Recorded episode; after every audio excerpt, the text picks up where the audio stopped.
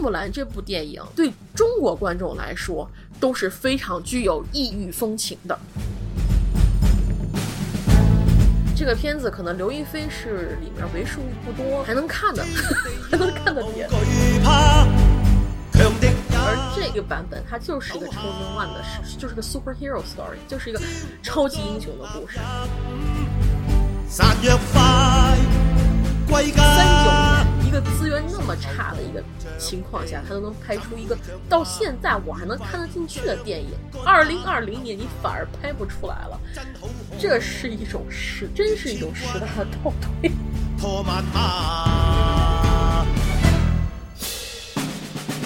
天地三时静悄，潜伏了空笑，终极也能。Hello，this is Four O Four Film，我是斧哥，我是森森。啊，好久不见，好久不见，好久不见。这个是我们奥斯卡之后，这大半年过去了，然后终于又想起录第二期了。我都忘了有奥斯卡，是吗？好吧，好吧，继续继续。但是，但是不管怎么说啊，但是不管怎么说啊，我们之前在奥斯卡那期节目说了，我们肯定要多录一期啊。花木兰这期是啊，对，这期是讲花木兰啊。然后本来说这个花木兰是三月份要上映的这个这个电影，然后但是因为疫情嘛，这个一下子大半年就是时光穿梭大半年过去了，然后好不容易等到九月份上映了。然后这个我今天说的花木兰呢，是那个迪士尼的翻拍，他们自己九八年那一版动画的那个电影。然后呢，由刘亦菲主演，尼基卡罗执导啊。然后还有就好像没什么好说的了，就是迪士尼的一部真人再一部真人改，就是翻拍电影嘛。嗯，我是花木兰九八年的花，就九八年那一版的。忠实粉丝，我可能看了不下二十遍，甚至可能三十遍都有了。那部电影就已经熟到，就是到基本上熟到，就是有些时候有些台词我都能念出来那种地步。所以对我来说，这个当时听到花木兰这个要改编成电影的时候，我是真的特别特别的激动。森森，你你呢？你对花木兰这个电影是？我就我我以前我印象中我是看看就小时候是看那个动画版嘛，然后就太久了都忘了。呃，新的出来也就看了一下前期物料，然后后面发现就是他的那种惯常就是套路，我就不太不是很很感冒那个题材，也就没想过要看。所以我是没有看的，所以我跟大家坦呃坦白一下，我是没有看的。我今天是来当一个听众，就跟大家一样来听一下。所以就是我独角戏呗。对对对对对。这个今就为什么会单独说这一，就是把花木兰这部戏拿出来说，是因为真的花木兰对我来讲是我童年回忆中最最重要的一段记忆了，因为。可以说，这个这个动画片陪伴了我，从我九岁开始吧，八九岁开始，一直到现在，然后基本上每年我都要看一到两遍。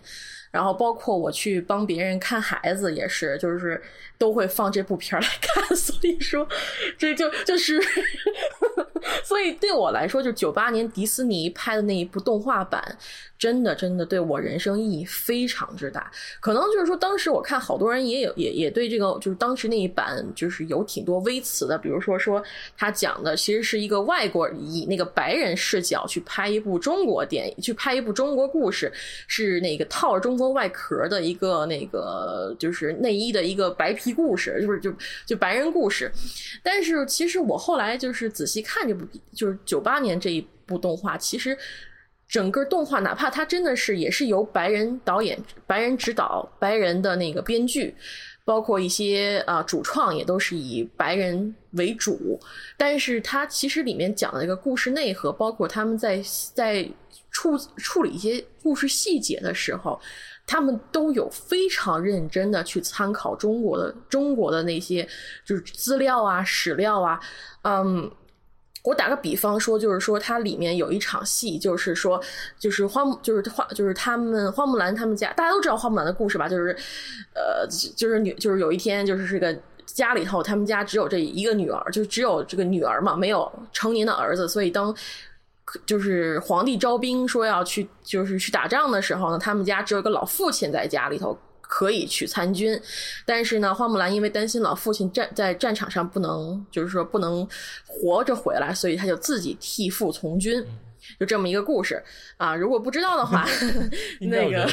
这就不会有人不知道，应该不会有人不知道吧？就是不会有中国人不知道吧？这个这个就是《木兰辞》嘛，就是根据《木兰辞》改编的这么一个故事，然后。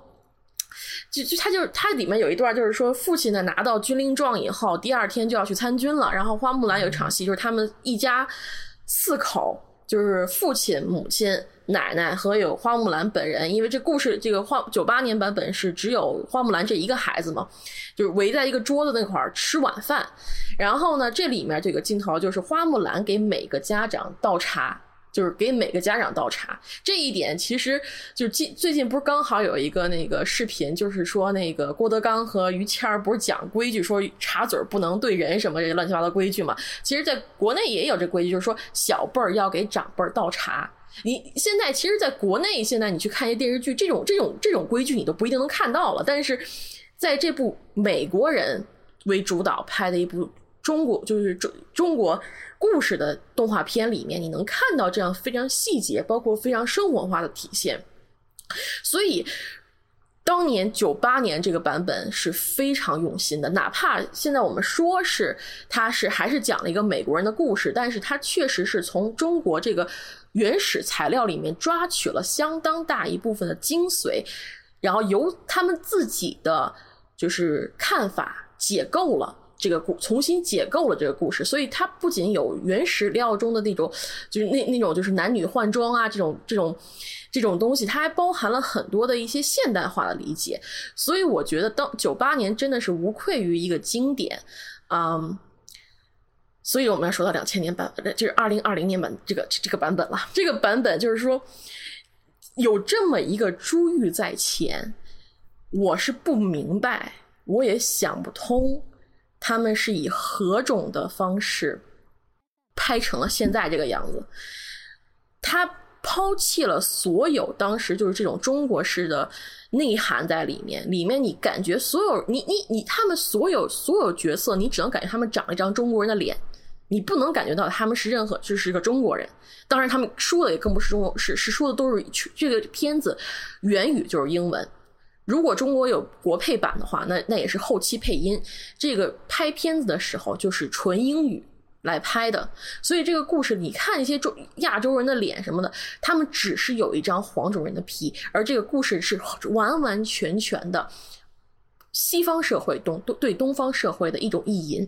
我可以就我就这么放着说，它就是一个意淫，它的内核其实更像是马可波罗，就是。元朝时期，马可波罗写的那本小说一样，他充满的是对东方的幻想。他觉得中东方人就应该涂大白脸，然后画特别丑的花儿，然后贴了一起满脸的花儿，然后贴花黄也是画个绿眉毛这种的。这个完全是一种西式对东方的意淫。但很遗憾的是，就是说现在就是有些人还认为这种化妆是对的。这 这这，我觉得也是一种挺遗憾的。但是，其实这中国的古典妆容不会这么不不会这么丑，没这么丑，真没这么丑。虽然说中国有一段时间时间审美，比如说喜欢把眉毛画特别低呀，喜欢那种就是说就是像唐朝那种把五颜六色往自己脸上涂，或者写涂一个大个猴猴子屁股在脸上，这些都有。但是呢。他们多多少少还是是讲究一些美感的，而在这里面，他完全抛开了美感不说，就是就是怎么胡闹怎么来，服装也是怎么胡闹怎么来。你你要看原版九八年的花木兰的话，它的。服装设计，包括是一些就是人的发型设计，一些就是角色的发型设计，其实都是有参考中国的雕塑、中国的画像、中国的一些，就是你能看的，就是非常像一些原型。包括就是第他们开始时候，花木兰去媒婆那里相亲，它里面那一那一溜走的那些小女孩，如果你们去看那个就是那那一段片段，那一溜走的女孩子的发型，真的就是跟真的跟那个古代的那种，就是唐代的那种，就是说雕塑或者画像里出来的一样，他们那个发型非常的非常的接近，而在这里面虽然就。就虽然他也是，就是说形象贴过去了，但是怎么看就怎么不对劲儿，你知道吧？我当然我也不，我只是一个业余的一个，就是说古代服装爱好者，我也很难说，就是他这肯定都是错的或者怎么样。但是其实从看的那种感觉上，你就觉得不好看。你你不可能是就是就不好看，就是一种丑化，一种矮化。你说迪士尼他们不会美化吗？不会啊！你看那灰姑娘真人版那裙子，那个大仙裙子多漂亮啊，漂。然后你再看那个，你再看其他就是什么那个美女与野兽这些，他们衣服做都很好看，为什么偏偏到了花木兰这里，他就开始就弄的就。就好像就是说你历史上就是这样子，所以我们而且他们在外古就是对外宣传的时候是说我们要走 realism，就是说我们要更加真实性，更加还原中国，所以我们才弄这些东西的。所以我就这对此我真的就是非常无语。我觉得就算他们没有有意去矮化中国，但是他们在做这种服装设计的时候，他们已经就是说。决定是把它做成一个猎奇向的，一个就是说感官刺激放在那里，而不是一个真正说我想让它动的好看，我想让它去代表中国，或者或者是想让就是说别人感觉这是中国人的东西。没有，他们的想法就是哦，我想我想让就是我们的观众，美国观众看到这一个这些大白脸的时候，就觉得哇，这是好好丑，好刺激。做做做成一个话题性，他就想做这种这种就是艺术效果，而完全不谈任何的，呃，完全不谈任何的，就是说对这个原本土文化尊重，并没有，啊。当然，最可笑的是，他们当时很多的物料都是说我们为了更加的尊重中国的文化，所以我们做了怎样怎样怎样的改编。但是，其实他们所有做的就说的都挺好听的啊，但是他们做起来真的是完全就是 backfire，就全部都是打回去了。而且他们应该，而且他们应该也没有在中国就是在东方取过景吧？就是我印象中他们取了，取了，取了，取了，取了。他是这样子，他的片拍片是两个地方，它主要的场景是在新西兰，主要的在新西兰，就是他大量场景是在新西兰兰，但是在他们在襄阳，也就是在那个就是在那个叫《妖猫传》《妖猫传》他们那个拍摄基地，你知道吧？他们有一些你看起来特别像中国那些建筑，它里面有一些好多建筑特别像中国的，就是像那种就是说唐唐朝风格的那种建筑，他们就是借用《妖猫传》的那个那些景拍摄基地。对他那些景，他但是那段剧情其实占整体剧情的很很少，非常少一部分。所以说他，但是这个片子九成，我可以说九成以上都是在新西兰拍的，就可能就只有十成不到的剧情是在中真正的中国本土来拍。而且你打开他的演演员，就是演演职单，他们导导演、编剧不说了，都是白人，然后他们的那个。就是说，就除了主演以外，除了主演是黄种人以外，他们的服装服装设计就是总总设计是白人，他们的就是监制基本上也是白人，可能就有一个是我看他那个就就是他的那个姓氏看起来像是就就是亚洲人，但我也不清楚到底是哪哪国的亚洲人，但是总体来讲，这部片子就是一个纯白就是白人的一个团体。但我不是说纯白人团团体就不好啊，因为九八年的那个花木兰动画版，它也是纯白人的主创为为基础他们做的，但是他们创作的心态完全不同。我我想可能一方面就是说，迪士尼这些年他拍了那么多真人版，而且。基本上所有真人版的，就是评价就是属于毁誉参半那种。可能开始有几年，就比如说像灰姑娘那个沉睡魔咒，那时候他们的评价都还不错，就是说可能还能就是八分呐、九分呐，就是烂番茄能进能上七八十那样子的那种影片还多一些。但是越往近些年，就比如说就真正我想口碑开始慢慢。就是往下崩的时候，就应该是《美女与野兽》那一年。咱们之前也做过一期嘛，和我和葵葵做的那一期。然后，那那个版本，然后再再到现在，这这个到现在，我觉得他们这个就是，而且他们是以每年差不多一到两部的方就是速度来推这么电影，我觉得他们可能更多的是真的只是只是想捞钱，就是尽快把当年就是说这些这些当时的观众。动就是动画这些的那个，像我们这帮，他当时动画是九八年，就是九几年的时候那些电，像我们这种当时看这个动画片的小孩，现在已经长大了，已经是可以变现了。像我这样，是再推下一代嘛，就是让他就家长或者是呃就有消费能力，然后再推给他们下一代看，所以就可以。对，再推下一代，对，这这其实就是说现在的那个就是他们的财富密码嘛，现在的 迪士尼财富密码，这是他们的财富密码。其实我我现在说了半天，我其实并没有说花木兰电影就真人版这个电影本身怎么样，因为这个片子真的，如果抛去我对这个片子的所有偏见，就是就是说我作为一个。九八年的九八版的粉丝，抛去所有偏见，我去看这个片子，我努力去看这个片子，我最多最多我也给不了及格的分数，因为这个片子拍的太平庸了，太平庸了。我们现在先不剧透啊，虽然我刚才已经剧透了一些，就九八年版本，但我现在不剧透这个这个两千呃，就是二二零年这个版本，但是。我可以这么说，他这个片子拍的，如果你曾经看过《卧虎藏龙》，你曾经看过，就是说，哪怕《十面埋伏》这种，就是说，大概中国国产在那个零八年就一零年左右拍那一系列电影，如果你看过那些电影的话，那么你基本上等于看了一个高阶版本的花木兰了。哦，还高阶啊？好吧。对，高 比那个版比这这个花木兰还高一阶，因为。花木兰，它从它的武打设计、武打设计、场面设计，包括它的画画画面音效，通通都不如这几个，这就这些电影。这些至少像什么那个就十面埋伏，那个像十面埋伏英雄，这都是张艺谋导演啊，这咱们的就是说咱们的国师拍的呀，国师拍的。然后妖猫传，妖猫传也是也也也比这个也比花木兰好，但是妖猫传没有什么就是说武打片段倒是没有，但是从场面来讲，这些我们自己国产的电影都比这一部迪士尼出品的要好，所以我们看什么？我们作为一个中国观众，我们去看什么？我我就我就有时候就不明白，而且他的剧作水准可以说是和那和当年那个就是说什么麦田呐，那个十面埋伏啊，这是一阶的。当你们如果有记忆的话，当年那些片子被嘲的多厉害，你放到花木兰这里你不嘲了？就就就就这种水平。然后我觉得，但是我们国产电影。我我我我其实我我真不敢相信我能这么说，因为至少就至少我们这些国产电影从视效上来讲，比这一部《花木兰》花了两亿美元拍出来的《花木兰》要好很多，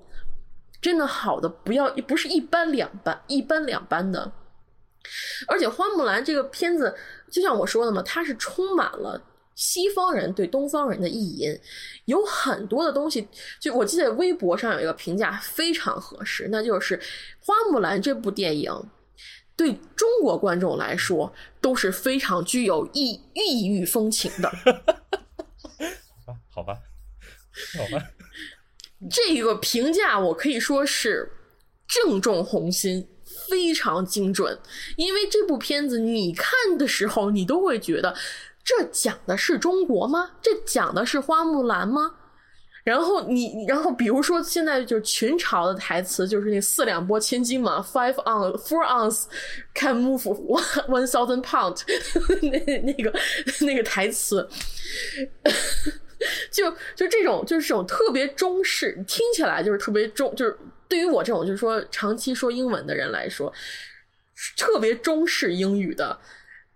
的英语，就就他对外国人听起来就说哦，好像是很中国哲理的，但是对中国人来说，这不就完全不 make sense 那种那那种话，他都放了非常多在里面，而且它里面把好多就是中国传统的概念已经全部偷换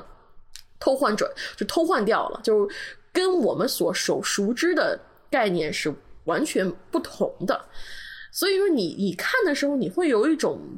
不明所以的状态。而这部片子可以这么说吧，它的缺点我刚刚说了一大堆，但是它也有优点，就是它画面确实好看，它的衣服对于一些不就是对于一些比较欣赏就港就香港那边，就是说，比如说像一零就是就是那个一零年代什么像什么《金瓶梅》啊这些。就是三补肉蒲团啊，这种这这种就是说以香港人为主导设计的服装，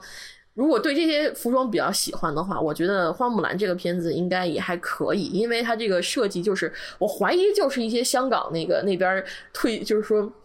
在大陆找不到工作了，然后就去美国那边捞金的。我我估计有可能是这样子，就就就就就就设计了一批这样的服装。但是终归来讲，他这个他他的服装和那个。画面，它画面设计还是不错的，但是值不值得你去影院看？我觉得不值得。我尽量，我尽量在这两天剪出来，因为国内好像不是呃十哎是十这个星期五吧？我记得是九月十，对对九月十一号。我尽量就就星期三或星期四，星期四吧上映，就是给一个小指南。因为这个，我先这么说，《花木兰》这部片子非常糟糕，真的是我见过，就是说。就非常糟糕。如果说你没有什么都没看过，你你什么都没看过，就是什么武打片，就是说包括迪士尼自己出品的《纳尼亚传奇》，什么都没看过，就是说你想去看，我觉得还能看。但是这个片子对我来说，就是说像我就是就像我这样子就看了不少片子的人来说，我觉得就是。完全的浪费了时间，两个小时。你想，如果那就比如说他那那星期五嘛，那如果说是家长想带那种小孩去看，虽然现在开学了，就星期六、星期天带那个小孩子去看，你觉得就能看还是不能？还是不要浪费这个时间？我这么说吧，如果我觉得小孩看了会无聊，你知道吗？就是他，就是他时长，他时长是，他是两个小时，他是两个小时，他是两个小时的电影。它是它是两个小时的电影，所以说如果说是带小孩的话，如果是小小学的话，我不推荐去看，我不推荐小带小孩去看，因为他你不如就在家里面放一遍那动画版，九八年动画版，那至少嗯老板那个对 对老板，至少小孩看的很开心。然后如果说是十二岁以上，我觉得就。看情况，就看看情况。如果就是想去我怀疑你说算了吧。我是挺想说算了吧，但是我觉得，就就我不能，我不能从我的概念来讲，十三、十二岁以上小孩已经有一个固定审美了。如果说这个孩子就是说喜欢刘亦菲，可以去看一下；喜欢刘亦菲，就是喜欢喜欢刘亦菲神仙姐姐，可以去看一下。但是除此之外，我真的建议就是说。有着现在疫情这么严重，大家好不容易中国好不容易缓回缓。真的不推荐去电影，就为了这一篇不值得。你有这钱，你去看，你去看《信条》不好吗？你去看《信条》，《信条》那至少那 看不懂。哎，小孩子，我没有没有，我前提是小孩子不要让小孩子去看，真的真的。就就那个还算了吧，就信条》我就算了吧，《信条》不要让小孩子去看了。对，而且这两个星期他也好多其他的中国产电影，像什么《荞麦疯长》啊，我这些我片没我没看，但是但是中国也有好多其他的电影也在上映，实在不行。行，留这个就留着这个电影票钱，咱们等姜子牙上映了再看，哎，也也可以。因为花木兰这个片子总体来讲，中国人看着奇怪，白就是美国人看着也奇怪，他 就是个非常就是个就是他这个这个片子，你别看烂番茄现在是百分之七十七十七了，好像现已经掉到七十七了。我我再瞅一眼，对，已经掉到百分之七十七了，但是。这个片子总体来讲，它是不好的，非常不好的。那个我，如果我就觉得实，就是说小孩儿，如果是真的你特别喜欢刘亦菲，你特别想支持一下我，我觉得你去你去看吧，真的，这个片子可能刘亦菲是里面为数不多。还能看的，还能看的点，剩下的我觉得你要喜欢巩俐都不要去看，喜欢巩俐都不要去看。这这个妆，我看那个就定妆那个剧照，我不是很喜欢。反正他那个那几个就是李连杰跟那个还有那个是就是那个金牌配角、金牌华人配角那个华裔配角那个，他们那几个人的妆我都受不了。就是那个花木兰她爸爸演花木兰爸爸那位对吧？还有郑佩佩。然后还有郑佩佩，然后那个，这这都这都我跟你说，还有甄子丹，这这这，我跟你说，甄子喜欢甄子丹，喜欢巩俐，喜欢这些，不要不要不要不要不要。甄子丹就看就等那个陈木胜那个那那最后那部电影算了，就不要看这部电影了。不要看甄子丹呃，我跟你说，甄子丹在里面打。首先没怎么打，打的也是那种特别就是非常 basic 那种招式。你看，你随便看几部他的电影，的都有了那那那个架势。然后李连杰，李连杰在里面你都看不出来是李连杰，所以你看他干嘛？就是李连杰出来一下，你都我都会犹豫一下，这是李连杰？呼，是李连杰吗？真的是李连杰吗？啊，这个啊，现在这些都是没有剧透的吐槽。现在我觉得差不多，咱们可以进入度。进入剧透了吧？虽然说如果看过九八，这里有一个嗯，这里有个小预警，有小预警。真的想看的，喜欢刘亦菲的，后面还是等等吧。等你看完之后还记得我们，你就可以听下去。对对对，就这么说吧，就是说我先先说一下啊，就是九就是真人版的花木兰和九八年的动画版花木兰，它的主线是完全一致的。啊，完全一致的。它中间就是除了去掉歌，去掉木须，去掉就是所有有趣的东西，就是真人版花木兰，然后再塞了一些不不知所谓的东西，这就是真人版花木兰。对，然后所以说就是说，如果说能接受的，喜欢刘亦菲的去看吧。我真的我拦不住这个，我拦不住。但是但是这个片子，我个人来讲是百分之九十的。不就是百分之百的不推荐。我这么说，百分之百。我花了三十五加币在 Disney Plus 上看的，最早就记一出我基本上就看了，非常的不好，给我的体验非常的差。所以说，如果说我这三十五块钱能能劝走一个人不去影院看它，我觉得我这三十五块钱花值了，值了啊！我就觉得花值了，但是。退回来说，现在我们开始进入剧透，说一下这个片子和九八年之间，就九八年版有什么区别。我之前说，就是咱们就等一下吧，就数三下。如果说还有谁没关的，我觉得已经够了。我觉得外前面的那个预警已经够长的了。是，就行行行，这这这就这个行，我们就开始剧透了啊！这这就开始剧透了啊！No return，no return back，现在 no no turning back，现在是啊。然后这剧透，我刚才就说了，它完全主线上完全一致。它可能开头的时候加了一段，就是花木兰在那个田地里面，就是说练那个练。练棍子，就是他，就是就是特别会耍棍子，这是个开头。然后一个小姑娘在那耍棍子，然后呢，告诉你这个小姑娘是一个特别，就是说充满气的一个人。就是这个花木兰，这真真人版，真人版它推出了个新的概念，叫气啊，就就是气。这个气是什么东西呢？你会以为你以为是什么东西？我先问问你，就是就是。就西方就是那种，就那个叫什么，就是呃拍这种武侠片或或古装，就国内叫就古装片的时候，不就是经常说是呃什么就武功的那个核心还是什么的那种意思吧？你会觉得这是这是这种内力对吧？就是像我们说的内力。但是我告诉你，这在这个剧情里面啊，这个气能干什么？我先我我你这这这个气能干什么？它首先这个气呀。它不仅能让你力大无穷，这是内力啊，这内力跟内力差不多，可以力大无穷，然后跟人打。还有一点是，它可以帮你变成鸟，可以帮你招，把你就是可以让你去变成别人的形状，就变成别人，去变成或者说进入别人的身体内，然后变成那个人。还可以这个气还可以就是说什么召唤出无数的蝙蝠、小鸟来攻击别人。这个就是气，我不知我不知这这个说说句实在话，咱们这个不叫气，就中国里没这样的气。中国气有灵，虽然有什么灵修啊，有内力啊这些东西，但是这个一听你就是个西方的概念，就是魔法嘛，就是就是变成别人东西。这这是中国变换，那个是是要修为嘛？修为是变换，但是它又不是修为，它是。他就叫它气，然后这个东西其实我就跟你说，我我我叫它什么？我叫它原力。星战那个原力，它的概念是一样一样的。哦，对对对，哦，对对对，它就是它就是个 原力，你知道吗？它就是个原力。然后它这里面就是设定，就是花木兰是一个充满原力的女孩，她就跟那个安纳金一样，出生就出跟那个跟那个谁一样，跟那个星战六就是呃星战就是瑞嘛，雷伊，雷伊，雷伊，跟他一样。雷伊，他就是雷伊，我跟你说，他是雷伊二代。对对。就莫名其妙充满气那种，但是但当然了，那个花木兰，他是他父亲是个特别牛逼的那个士兵，所以他也充满着气嘛。对，他不是将军，是个士兵，没没混到将军那口儿，就是他是个士兵。然后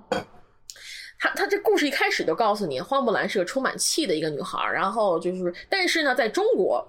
你不能有女孩子，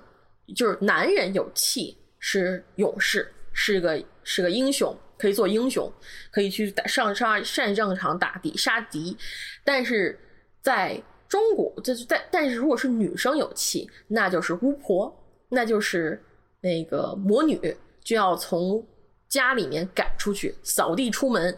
不能就是从中国赶出去。这是这个在这里面这个中国的设定。你我想问一下各位，你们在哪儿听说过？会把巫女赶出村的，在中国任何个地方，我想中国都是巴不得有那种跳大神大妈住自己村里，只只中了谁邪？别别，可能可能哪个哪个哪个哪个少数民族和和哪个地方的风俗还真的有可能，就就这里先当它是有可能的，就是但是如果我们不知，只不过我不知道而已，可能还真的有，有可能。但是对我来说，我我看的很多中国的历史资料。我我我也不能说我看了很多，我就关注了很多，我看了很多。其实，在中国历史上，中国对巫女，虽然说皇室对巫女的存在是有戒心，就是说不搞巫毒之术嘛，在后宫之内不搞巫毒之术，但是在民间巫毒巫就是巫女这种身份是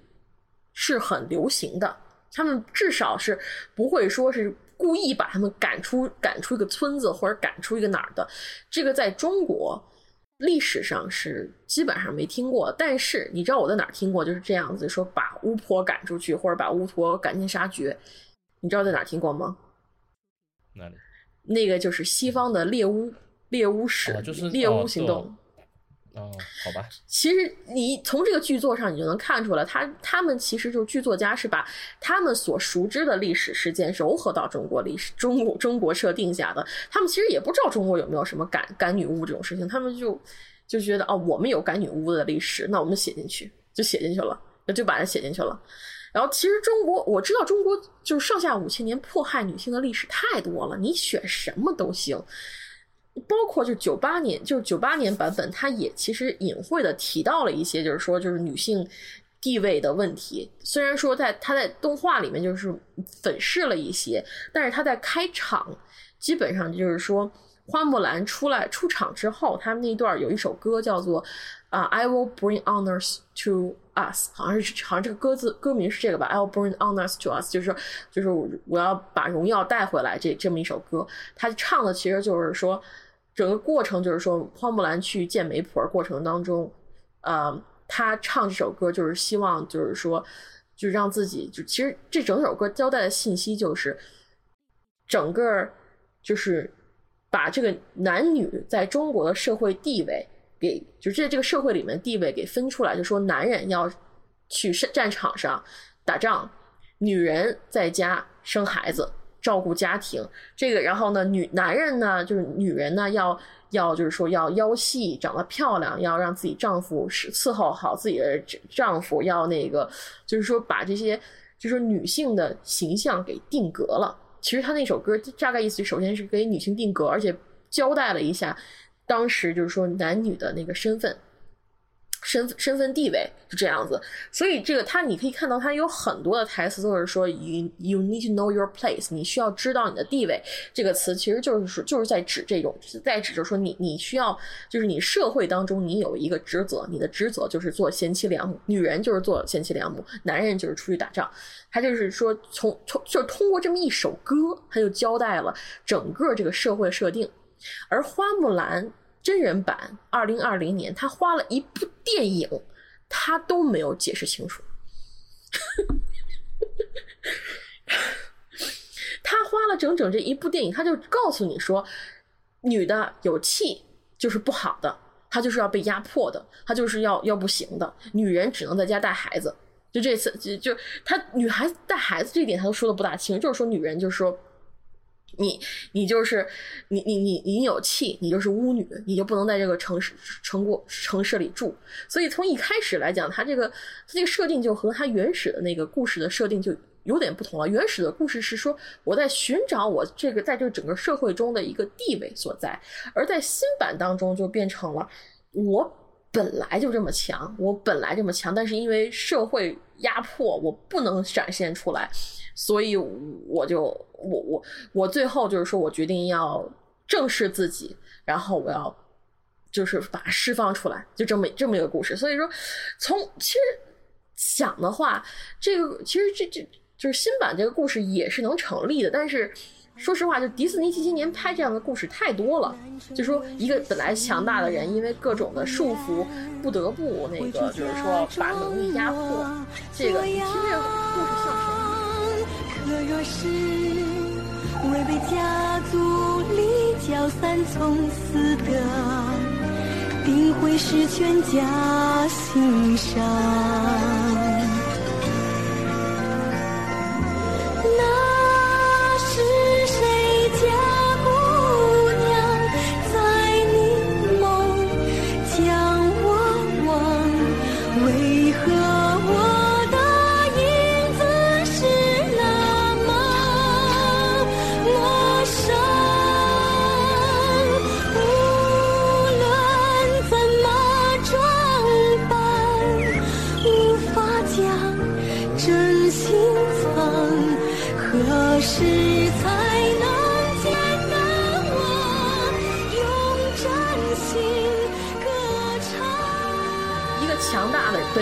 强大力量的人，因为社会的歧视，让他不能把自己的力量释放出来，这不就是《冰雪奇缘》吗？这这不就是《冰雪奇缘》吗？再近再近一点这不就是那个 Captain Marvel 吗？就是那个惊奇队长吗？就是说，他这两年拍的故事都都是这一个故事，反而就是说原版的这种寻找自我，在社会中寻找自己定位的这样的故事，反而不拍了。我也不知道为什么，他可能觉得格局小还是怎么着，我不知道。但是，那他这种故事就就不拍了。就是他近些年他拍了《冰雪奇缘》，还拍了二一和二，两个都是都是都是说我们本来强大，但是因为各种原因我不能展现出来。然后《Captain Marvel》又是一个一个故事，所以说所以说这个就整个就就他就他这个设定开始就偏离了原始的故事，就变得就变得我觉得就是说不像是个花木兰的故事。当然，它后面这个它这个设定，其实我觉得也可以以拍的很好看，但它各后面各种的手段，让它这个拍的就就就就以就就。垮掉了，对，就没有支撑起来这个故事。再说回来，这故事开始就是说，他父亲告诉他说：“你太强了，你不能使用这个能量，你不然的话，别人看到你这个有这有这个能力，会把你赶出家门的。然后你你会让我们就是家里蒙羞啊什么乱七八糟。”说了这么多，然后后来花木兰就听话了，说我以后再也不这么弄了。然后后来一转头就是什么那个就跟原始动画里面一样嘛，就是说就是那个原原始动画里面是 Northern Invader，就是北方的侵略者。然后也叫匈奴人，他们也叫他匈奴人。当然，这里面东就是电影真人版里，他改的更贴近史实了一些，就变成了柔然人。因为那个木兰那首诗，就是当时考据，就是说他是打就是柔然柔然嘛，所以就就这个改的倒是没什么问题，就把柔然人改过来。改过来了以后，然后这就打过打进来以后，然后就是又是像正常，就是像那动画片里面一样，就是点。就是点兵嘛，就是说派下去招兵，然后招完兵以后，然后就又到了那个，就是也也跟那个动画里面一样，就是说去见媒婆，然后呢，然后因为各种原因把那个媒婆场景搞砸了。但是我我搞不明白的一点就是说，动画版本里面讲的是说，就是说就是有点像是就是说去相亲建党，你知道吗？现在咱们就不是说就是去那种就是。婚介婚婚介介绍所建个档，然后交个会费什么的那种那种，有点类似于那种情况嘛。就就这个这个里面就就就是动画片里拍的，就像是那就是那种那种情况，就是说把姑娘送到那个媒婆那儿，媒婆看一看你啊，这个长相啊，这个样子啊，然后给你评个分儿，然后给你推荐给个就是媒人。虽然咱们中国那媒人好像也不是这样，但是他至少给我感觉是这样子的。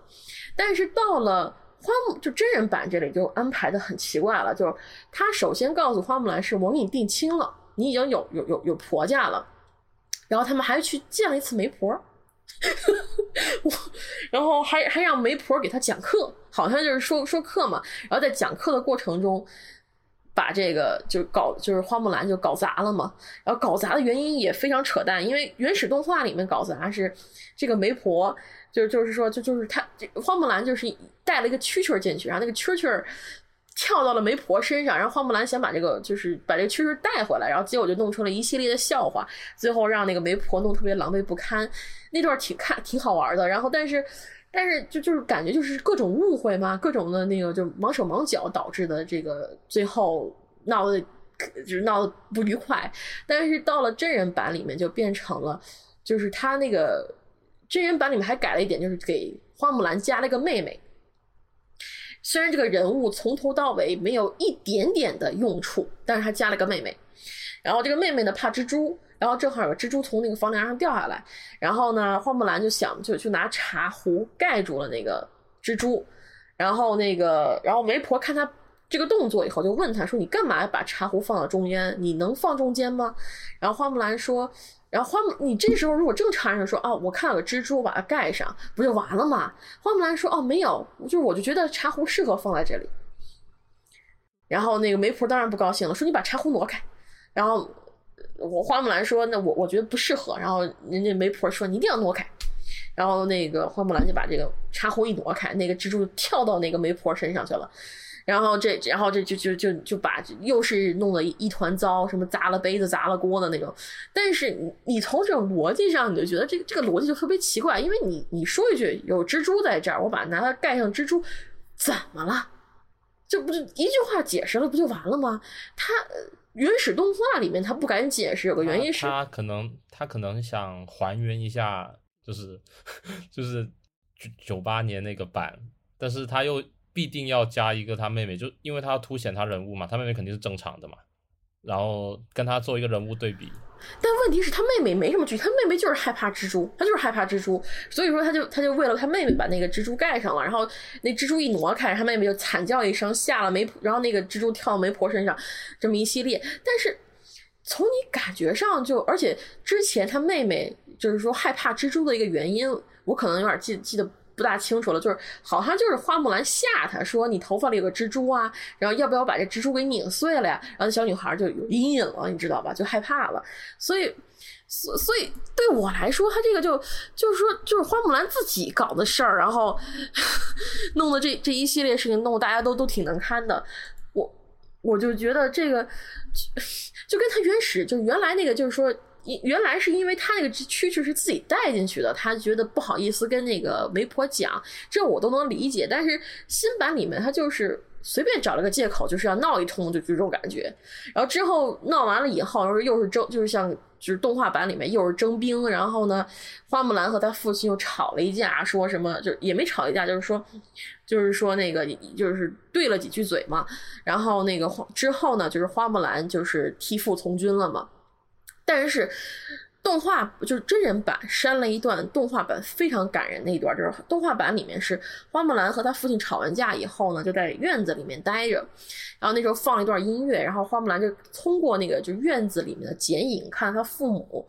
要离别了嘛，就是在那块儿，就是比较悲伤，就是他父母母亲就比较悲伤，然后他父亲有点无可奈何的样子。然后他看到这一幕以后，花木兰就决定我要替父从军，然后并且就是削发明志，然后并且然后呢就是拿穿上军装离开家。他这拍了整个从他做决定到他就是换装，再到他离家出走这么一段儿，他是拍了一段非常漂亮的一段戏来描述这个人物的心理。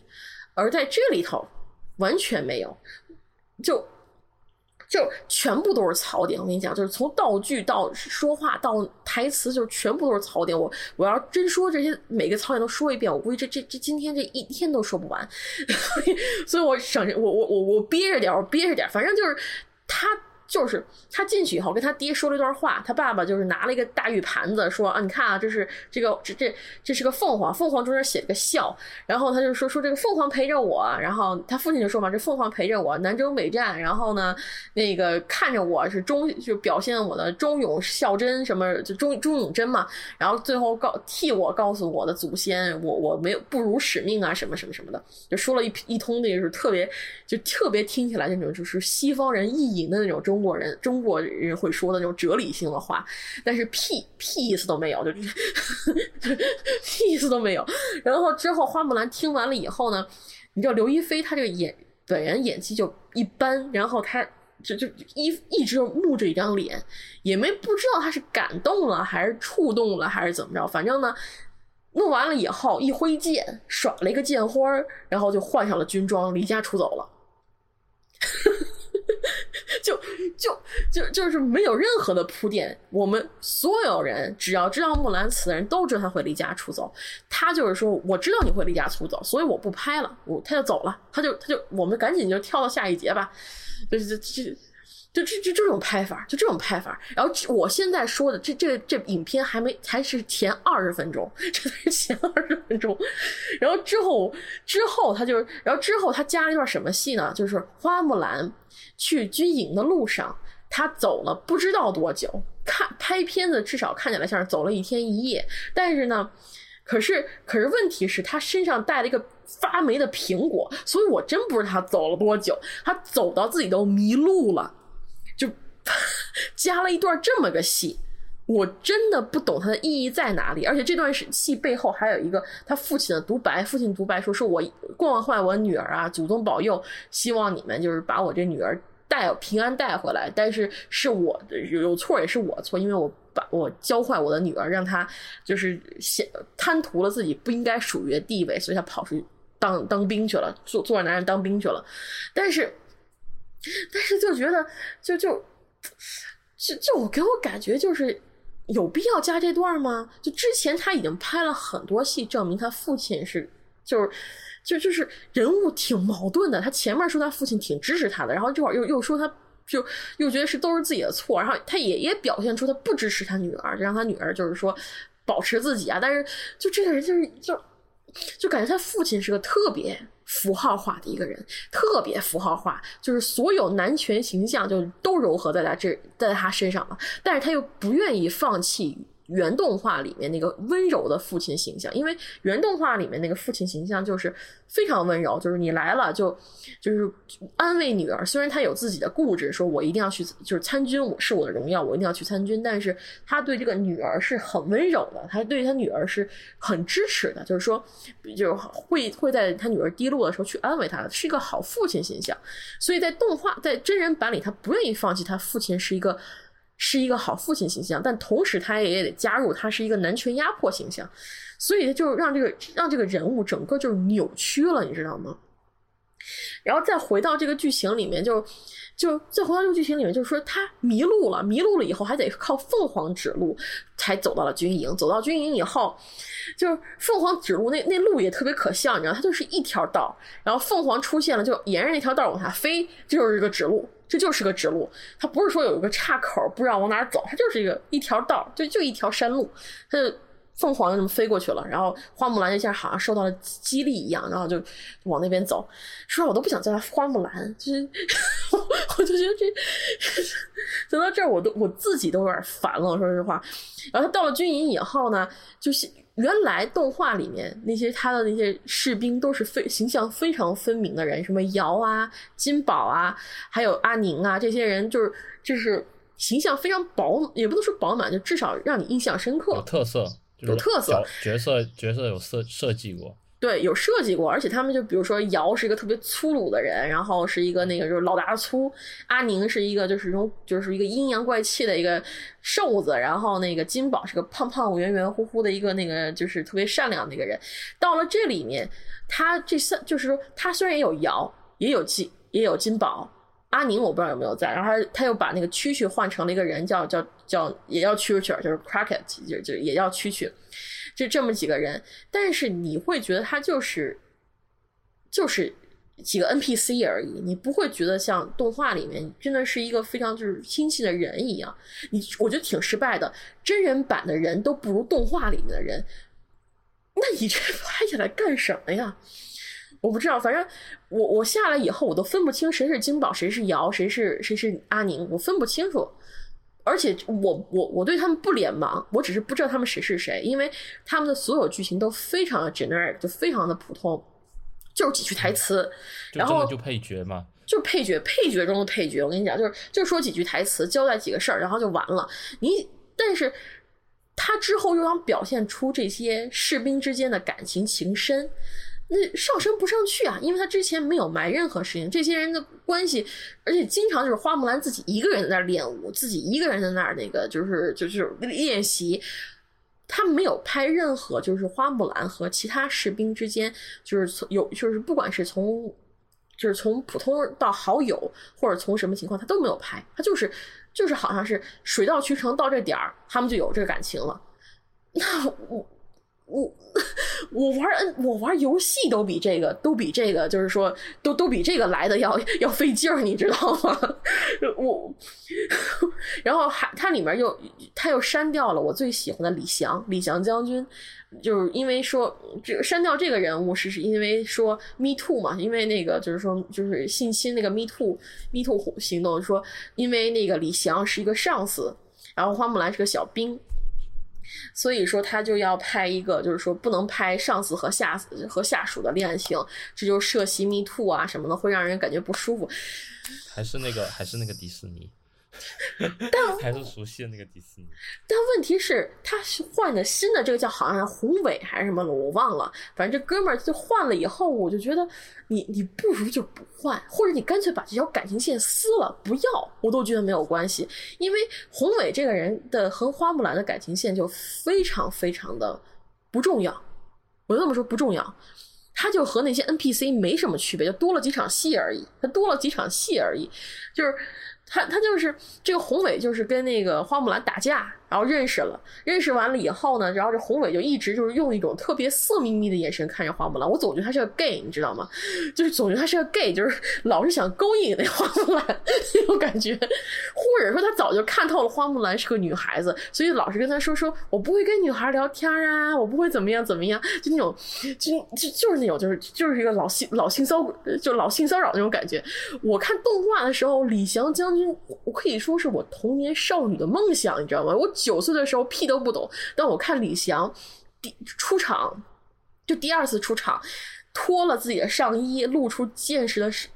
上肢，然后非常帅，然后拿射弯弓射箭那那个姿势，真的是帅的不要不要的。不要说花木兰了，就我这么一个九岁的小女孩，我都激动的不行。所以说，你所以说李翔将军真的不是因为他是个上司，他才就是用上下属的这种关系。勾引的花木兰，是是这两个人，就是说慢慢慢慢就是就这么对上了，你知道吧？就是互相欣赏，最后转变成了一种爱情嘛。但是到了这个动画里面，就是。动画里面是水到渠成，你能感觉到他们俩之间有点暧昧。但是到了迪士尼真人版里面，你就感觉这俩什么感觉都没有，就一点那种浪漫的水花都不应该有。我反而就觉得，就比如说那个，就是那个，他们还给他加了一场，就是说宏伟和这个花木兰一块洗澡的戏。那感觉我看的时候，我觉得他真想打电打，就真想报警，你知道吗？就那个宏伟那个眼神，然后。就是宏伟，他脱了那个上衣，然后露出了腹肌，然后就走进来，我就感觉说，是有强奸犯吗？我就觉得，就是真的，就是动画版里，我觉得非常好，就动画版里有洗澡被跟跟被自己同事撞见的这种情景，但都是很好笑的。其实其他的，就比如说，包括赵薇之前零九年的时候，赵薇出了一版花木兰。赵薇和陈坤演一对嘛，里面也有两个人一块洗澡的戏，但是都没有这样的，你知道吗？就就那边那两个人就感觉就是在那真的是就一脸沉思那聊正事儿，这里面就感觉是花木兰就抱着胸那抖着，然后在里面就感觉好像瑟瑟发抖，马上就要被扑上去那种感觉，然后那个男的就一脸猥琐，带着有迷之微笑就进了水里头，然后我就觉得哦。报警啊！我想报警，真的我想报警。就你，我觉得，如果说你是为了防止 Me Too 来删了李翔，那你麻烦把这感情线完全删掉吧，一点意义都没有。而且这条线。到最后也没有到哪里去，它里面就是唯一的区别，就是说我反而觉得就这个角色加的真的是特别不好。就比如说像花木兰，她在动画片里面是一个很会为自己说话的一个人。就比如说她最后身份被揭穿了，然后她去她发现那个匈奴兵要进京城的时候，她去预警。当时李翔说我不相信你了，因为你骗了我，因为你是个女的，你我不相信你了。然后她花木兰在动画里面就说了一句说我是花瓶，你可以相信花瓶，就是那个在。动画版里的名字就是花瓶，在真人版里叫花君。我不明白为什么改这个名字，但是 anyway，就是他就是说，你相信你宁愿相信花瓶，但是为什么不相信花木兰？花瓶和花木兰是一个人，你为什么不能相信我？就这就大概就这么一句台词。挺这这是这这这是我觉得这句台词是对花木兰这个形象是立住了一种形象，就是让他有一种就是为自己不公发声的一个感觉。而到这里面。他把这句台词给了这个宏伟，这个强奸犯啊，对不起，他 不是强奸犯，但是给了这个这个人，我就不明白为什么，为什么不能让花木兰自己去发声？刘亦菲她你能说台词啊，而且有些台词说的也不错呀，英文说的可溜了，比我想象的都好。为什么不让花木兰自己去说这句台词？为什么不让她自己去为自己争辩？我不懂，我不懂，就是说，如果说你想要一个女性强悍的，就是一个强女性的形象，为什么不让她为自己说话？就是花木兰一直都是那种特别委屈，就是就是就是一个小白花的表情，就是她虽然很强大，但是她表现的跟小白花一样。就比如说。她最后被发现是女，就是也不是被发现是她自己自曝自己是女的，然后就就然后上司说我要把你开除掉，然后她自己说我宁愿自我宁愿你你你处决我，然后说就我我不处决你，你滚吧。然后当时花木兰一句话都没为自己争辩就走了，找了个山顶哭去了。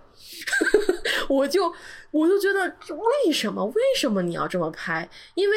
整个片子里，就是在九八年里面，花木兰她不是一个说真正特别压抑，她是会为自己发声的人。而且我觉得中国女性不是说不会为自己发声的，而中国女性会为自己发声，不是一个就是说。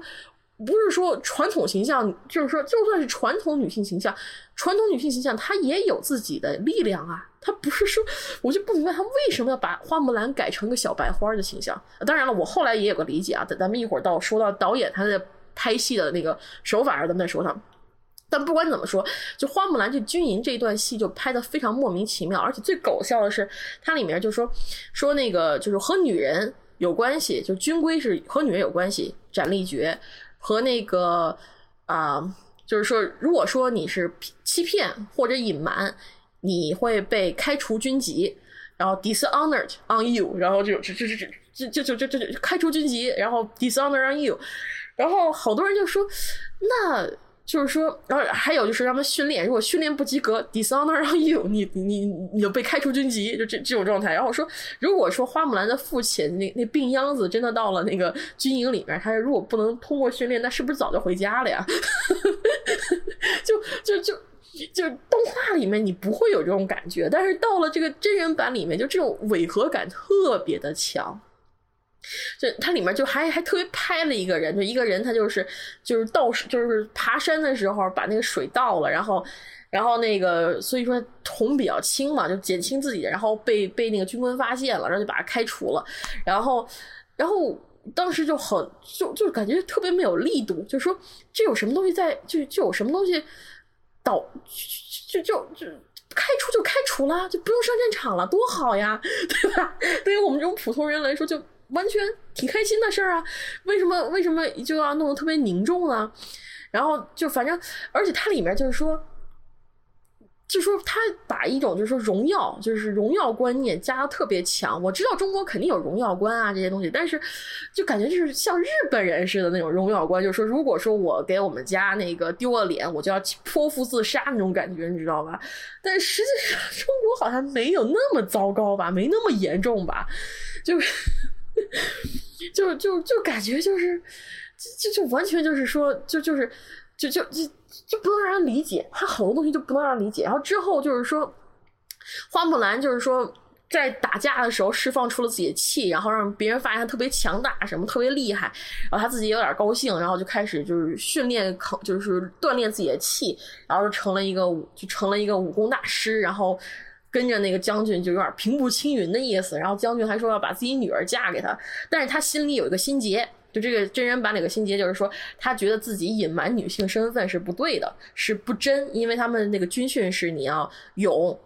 忠、真，他不够真，他觉得自己一定要坦白，不坦白自己心里说过不了这关，但是，但是他他也知道自己如果去就是把自己汇报的话，他会被开除军籍，他也知道自己那个就是可能会被砍头，但是他就是想说。然后就，但而且整个剧情也没有跟你讲他为什么会有一种，就是说想想告诉别人自己是个女的这个身份，他完全没有拍，就是一个设定，就是说这女的就想这这花木兰就到这点，就是说我想我想说真话，我想我想做真实的自己这种感觉。然后这个，然后再之后就是。但是他就一直没有机会说，一直到真正的战场上，然后战场也是拍的乱七八糟。迪士尼拍了那么多战场，战场什么《纳尼亚传奇》那么多，唯独花木兰这次是拍最糟糕的。场景小，没什么人，而且就是乱拍的乱七八糟，毫不讲道理。你看，就是拿投石机这种工程的武器去砸人，这种这种这这这种这这种设定，他居然都敢拿得出来，我都不知道。我已经就是说。我我就不吐槽。你要想象一下，你可能在看的是中古神话，就是中世纪那些，就是石器时代，哎，不是，就那个时候那些武士，不是石器时代，就是中世纪欧洲那样。那因为本来他人就不多啊，然后地方也不大，他要攻城的话也就。是吧？他但他不是攻城，他不是工程，他拿投石机出来是在大平原，在大平原上，然后两两队步兵那互相交交锋的时候，那那可能他本来是想建一个城，但是预算不够了。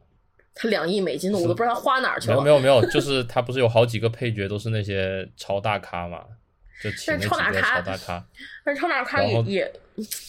我不知道，反正我觉得就，嗯，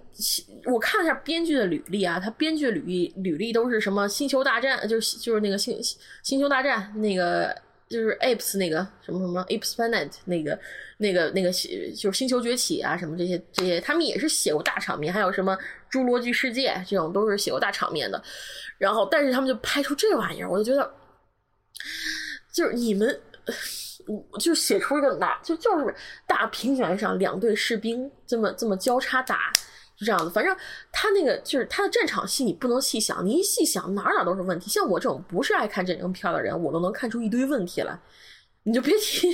就是你不能说，因为这是个迪士尼电影。我说说《纳尼亚传奇》《沉睡魔咒二》，那都《沉睡魔咒二》都拍的比这个好。说实话，场面都比这个大，比这个比这个拍的要认真一些。这个就完全胡扯淡，你知道吧？就是真的就是拿投石机砸人，这个都没准心的。就是有前面说砸砸一个是一个，到后面就是砸的就是偏了几百米远，我都不知道，就是他们写这些东西的时候在想些什么，我都不知道。还是说就到点我们写个剧本，然后拿钱就行了。我真的不是很那个剧本那里就写着两队对峙打仗攻城就没了。我估计后面想的都是导演或者是摄影去想的，就是。但不管他们怎么想，就是他整个就是那个拍的那个设计都非常差。反正就当时就是拍到，就说打仗的时候，花木兰就是自己跑出去了嘛，就就是和一队人跑出去，然后迷路了，他又迷路了，这第二次他迷路了啊，第二次 花木兰第二次迷路，然后迷路了以后就碰上了女反派，就是那叫仙娘，就是也是巩俐演那个那那个那那女的，然后那女的也是一个 bug，我跟你讲，那然后就出来，然后就说说你你要告诉你真正是你你现在不诚实，不是真正自己。所以你的气不能运用出来。然后呢，然后呢，然后一掌就把那个就是丢了一个飞镖给那个花木兰，然后把花木兰给胸甲给戳戳戳碎了。然后花木兰醒来以后就忽然反应说：“对，仙娘说的对，我不能隐藏自己，所以在战场上把自己父亲的盔甲全部脱光了，然后呢，散开头发，回归战场打仗去了。”就你。其实我觉得他这个点子是挺好的，就是说回归真我，以自己的真实的身份去打仗。我觉得这个想法很好。就就如果我的想想法的话，我觉得他应该是自己悟出来的，不应该是吧？但人家，我我我我我对我的想法来说，说如果你前面就展现出来说，那个本来花木兰这个人，他是他是个很男孩子像的嘛，但是为了在家里头，为了父母的颜面，他。不得不隐藏自己的这个这个状态，然后让自己压抑天性，然后后来进了军队以后恢复了本性，就是恢复了自己大大咧咧本性，然后然后呢，然后忽然发现自己有一天发现自己其实是个女的，就是这种身份落差，然后觉得我还他就是觉得我想恢复恢复我，只要就通过跟新娘这一段对话，然后突然发现自己。其实应该去做个女人，我没必要去为了什么男人、女人什么事情，我就是我。然后这样子，如果这样子去弄，然后再这样子把盔甲一脱，头发一散，让自己头发随风飘扬，那那是，然后再上再上一个特别激烈的阴影，什么 reflection 啊，什么随便上，就越激昂越好。那拍多多，那你肯定能激动人心。但这里拍的就是非常平，就他前面也没有铺垫，他唯一的铺垫就是说，他唯一对自己身份心结就是。我我不能撒谎，我我我要诚实，这叫什么事儿啊？这叫什么事儿啊？说实话，就就感觉就就这个这个思维就非常的就不像是个人的思维，你知道，像个机械，像一个像一个就是说完成剧本的机械，就机剧本说我需要我需要烦恼这个，我就烦恼这个，然后被人骂了一通，死了一次以后说啊我要恢复本我，然后脱了盔甲上上战场继续打去。然后这块儿，然后这块儿，然后到了这块儿，它又连接到了那个动画片那块儿，就是动画片里面，它里面那个就是说，就就是就是雪崩嘛，就是那个大雪崩灭了那个别人的军队。动画片到雪崩这里就花了一个小时，就一个小时，就就一个小时。而花木兰就拍到这部这部到拍到这一部也花了一个小时。但是我看动画片的感觉就是非常的顺畅。非感情非常流畅，而看到就是真人版这块，我觉得真的是我在受煎熬，你知道吗？要一会儿我得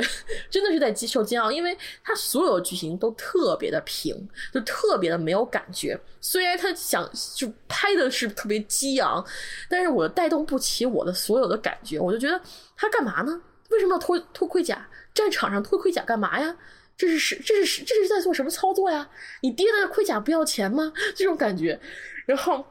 所以我就觉得，然后之后雪崩完了以后，花木兰自己跑来说：“我是个女的，怎么着怎么着怎么着。”但是，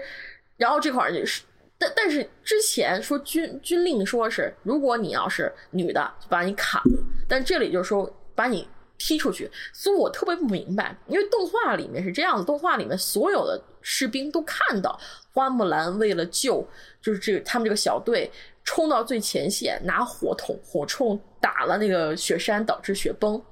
他都看到这，他们都知道花木兰是为了这个小队奉奉献了，所以大家都不想杀他，所以最后放他一马是水到渠成，但是在电影里面。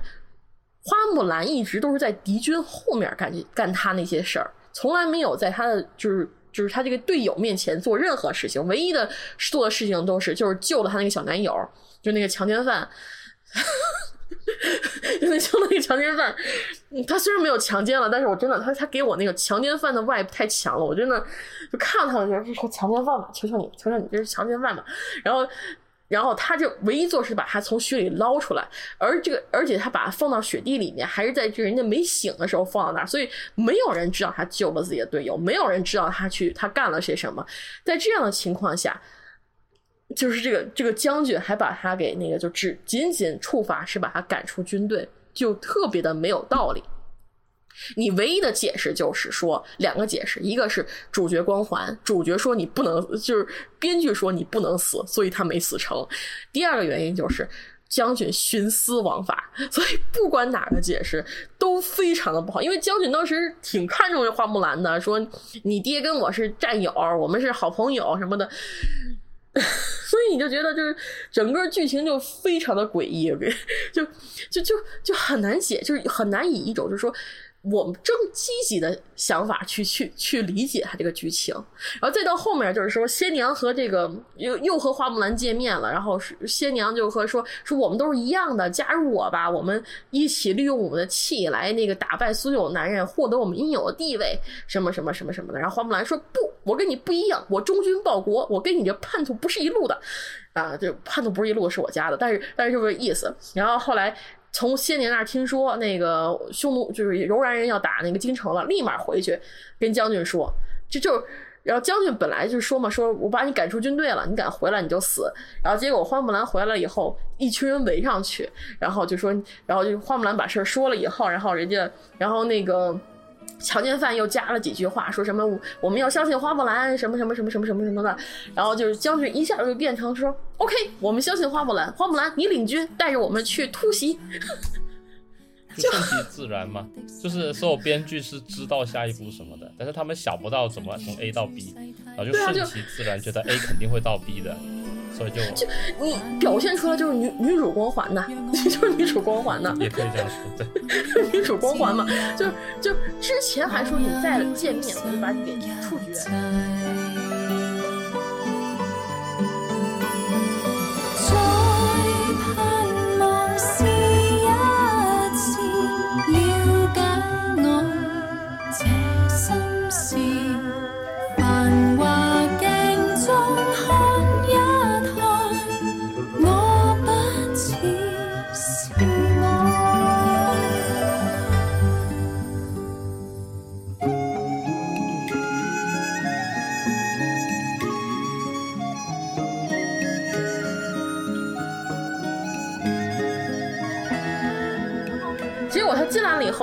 段话，然后说的话也没有说什么激动人心，就是说说像那个就是鸣人那样子。说完了以后，立马那反派就是心就死，心就那个就是说就就就变心了。没有，他就说了几句，说我我就什么不四两拨千斤呐，什么乱七八糟的事儿。说完了以后，然后就说 OK，花木兰你领军。我就觉得哇，这他们仙娘就说一下那个巩俐演的仙娘，仙娘是一个。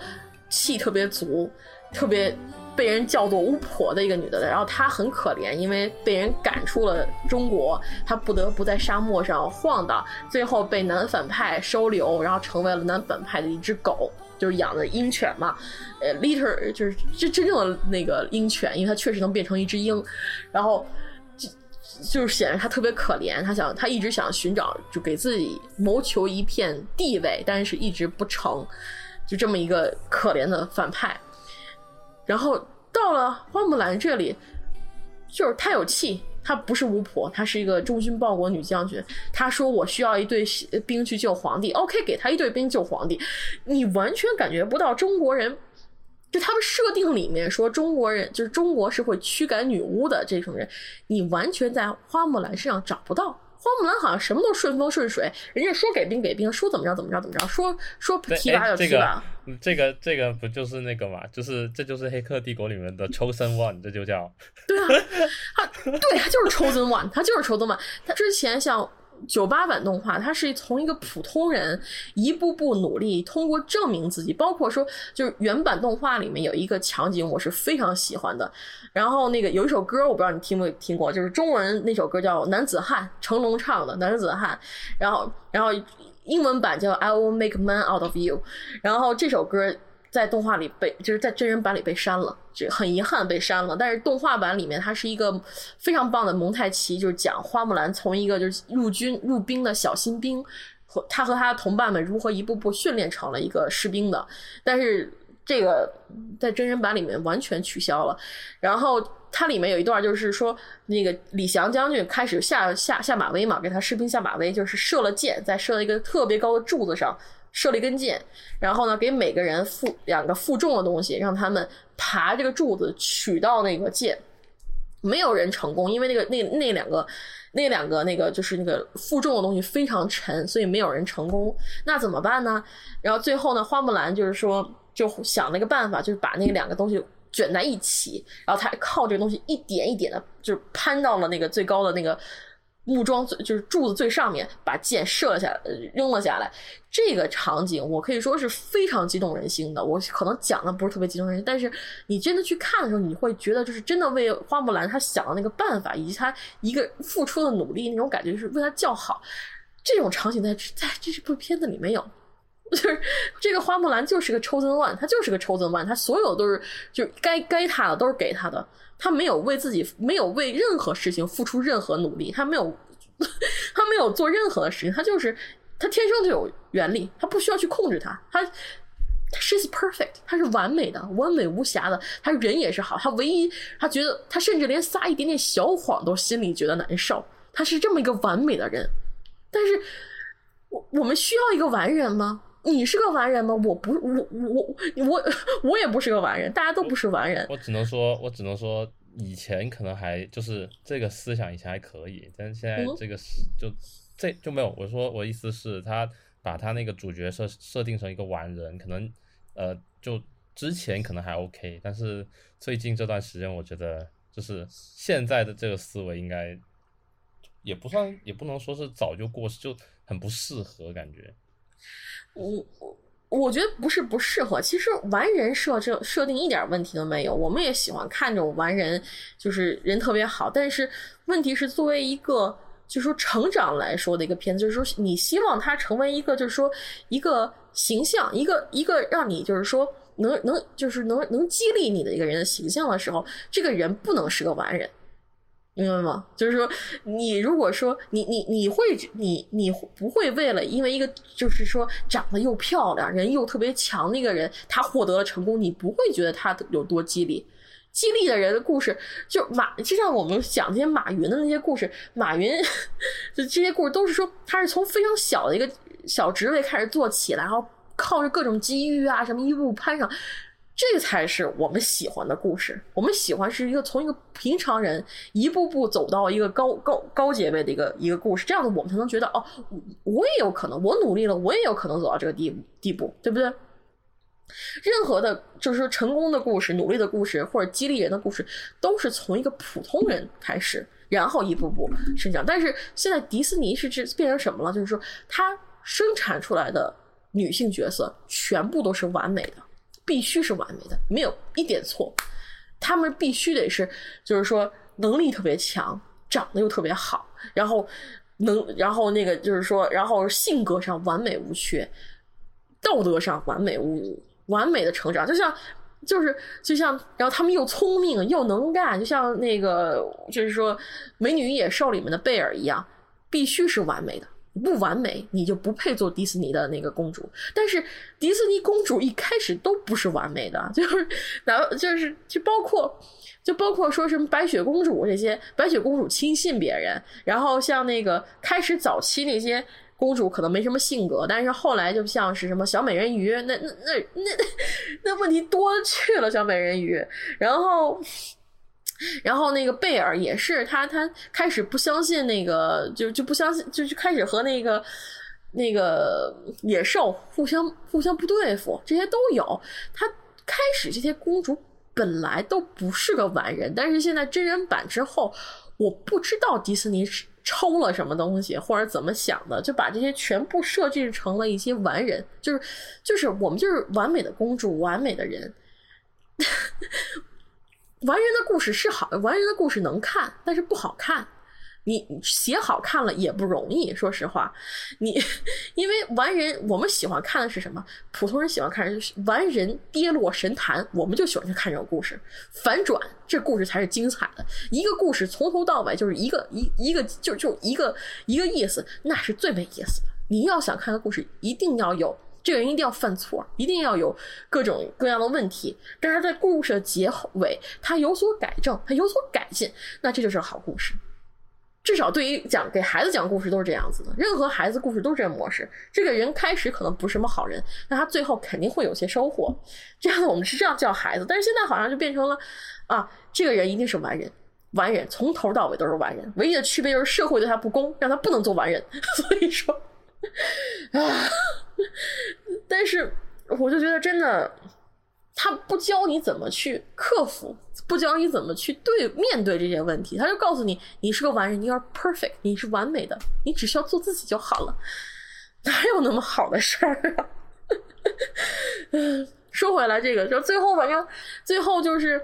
最后最扯淡的一点，就是李连杰为了给李连杰安排一场打戏，特地让这个皇帝在自己皇城内被捕。我都不明白为什么，就是就是说，皇就是就就是这个柔然人进了城以后，然后派了那个仙，就是那个就是新娘去跟那个就是假扮成了那个宰相，骗这个皇帝说说要找个地方决斗，去一个就是。老就一个新建的一个王宫里面决斗，然后决斗，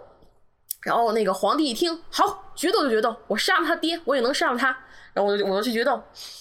然后真的这个皇帝就带了十几个人，就跑到自己城郊的一个地方，一个新建的一个楼里面，就去和那个反派打打架去了。你见过这种皇帝吗？见过这种皇帝吗？哪个皇帝会这么做啊？然后还把大权交给宰相，然后宰相立马就是说，所有士兵撤回城内，不要出去，就等着被屠杀吧。就这是就为了最后有一个就是就是特别高潮的一个一个结局，就非要弄成这样子。花木兰本来结局就有点扯，就是原本九八年动画版的结尾就有点扯淡，但是人家至少是潜伏进来了，埋伏进来了，然后偷这么一弄，把人带走了。这么一个故事，但是到了这里就变成了，就是说皇帝自己傻白痴跑去那个送头送人头，结果真把人头给送了，就这么一个故事，就觉得真的是，这就是强行降智呗，拖拖女主，就是其他都配角嘛，就强行为了。对啊，就是为了女主最后和那个就是和那个反派大战一场，然后女主最扯淡的是，然后这女主最扯淡的是她去皇宫碰到了仙娘，然后跟仙娘说说我我们是一我们是一路人，你来帮我吧。然后仙娘立马就说 OK，我帮你。上一场两个人的对决戏还是我们不是一路人呢，这一会儿就说我们是一样的人，我们都是一样，你来帮我吧。我就。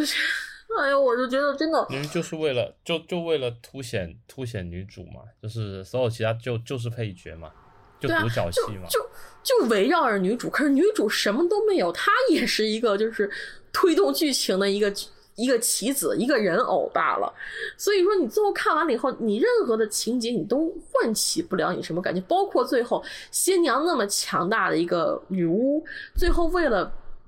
保护花木兰挡剑而死。我都觉得，就就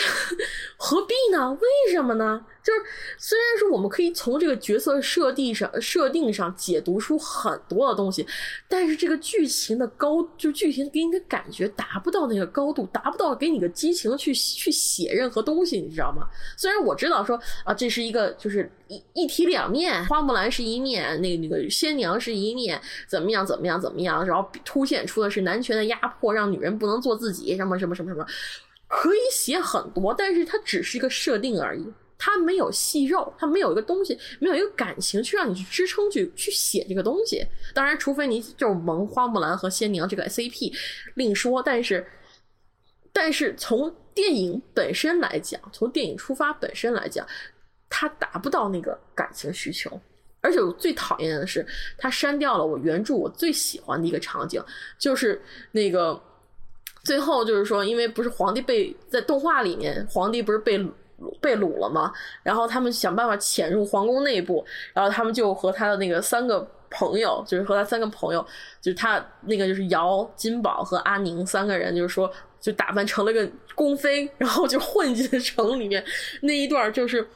把那三个人就打扮成一个打扮成女的样子，然后换成，然后就背景再放一放那个就是就是就是 B M n 那种歌一上来，我就觉得特别有意思，就是给我的感觉。当时我看特别感动的原因是，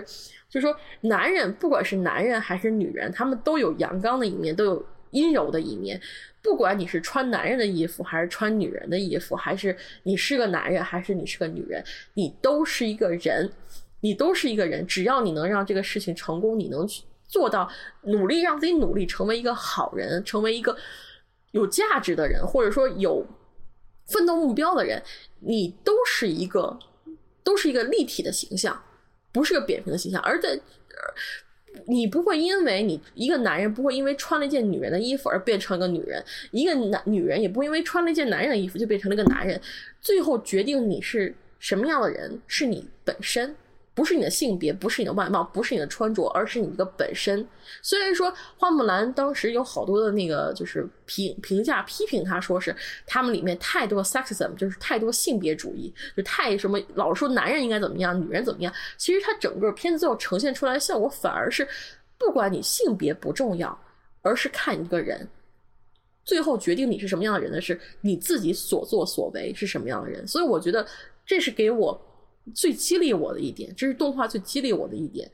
但是放到了现在以后，就就这个就没了。最后就是花木兰踢了，就踢，就最后那李连杰还接了一把剑，把剑往上一丢，然后花木兰一脚踢下踢下那个剑，把那个反派给戳死了。然后这个，然后就大结局了。大结局也是莫名其妙，因为为了贴合原著嘛，原著说那花木兰说我要回。回乡，这里面只能回乡。然后最后那个皇帝赐了他把剑，什么忠孝，就忠勇，就是最后加了个孝。然后最后，然后他把孝，呃，最后就结，出入结局了。但是我看完了以后，我就真的觉得他的所有的感情都没有动画版所给我带来的那种感觉。包括最后那个返家也一样，返家最后也是他花木兰带着剑。带着皇帝赐的东西回了家，给父亲看，说：“你看，我救了全中国，我拿了这个东西，我拿了这个东西。”然后皇帝也赐给说：“我这是给我们花家的荣耀。”但是最后这个父亲看了以后呢，把他东西拿掉，说：“有你这个女儿才是我这个荣耀。”我觉得这这一句话就是真的是作为一个好，真的是个好父亲的形象就完满了，非常的那个，就是说一种又达成了一种和解，又是个非常完满的一个形象，而这里面。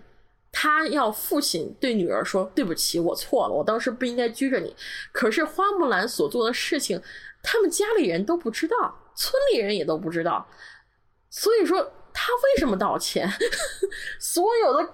就是说，就是他需要一个最后男权对，就是对觉醒的女性一个一个认可，所以他就让他父亲去道了个歉。就这样子，我没办法解释任何的事情，而且最后他们还加了一段戏，跟强奸犯和花木兰还有加了一段戏，就让强奸犯跑去说你不要走，然后两个人拉了一下手，然后当时是当时那个还有采访说那个就是说很可惜，说因为中国方面觉得就是说花木兰不应该有吻戏，所以说他们删掉了一场吻戏。我觉得他们就应该删掉吻戏，因为这两人感情基础就没有到那个地步，你知道吧？就没有到那个地步，甭管你怎么脑补都到不了那个地步。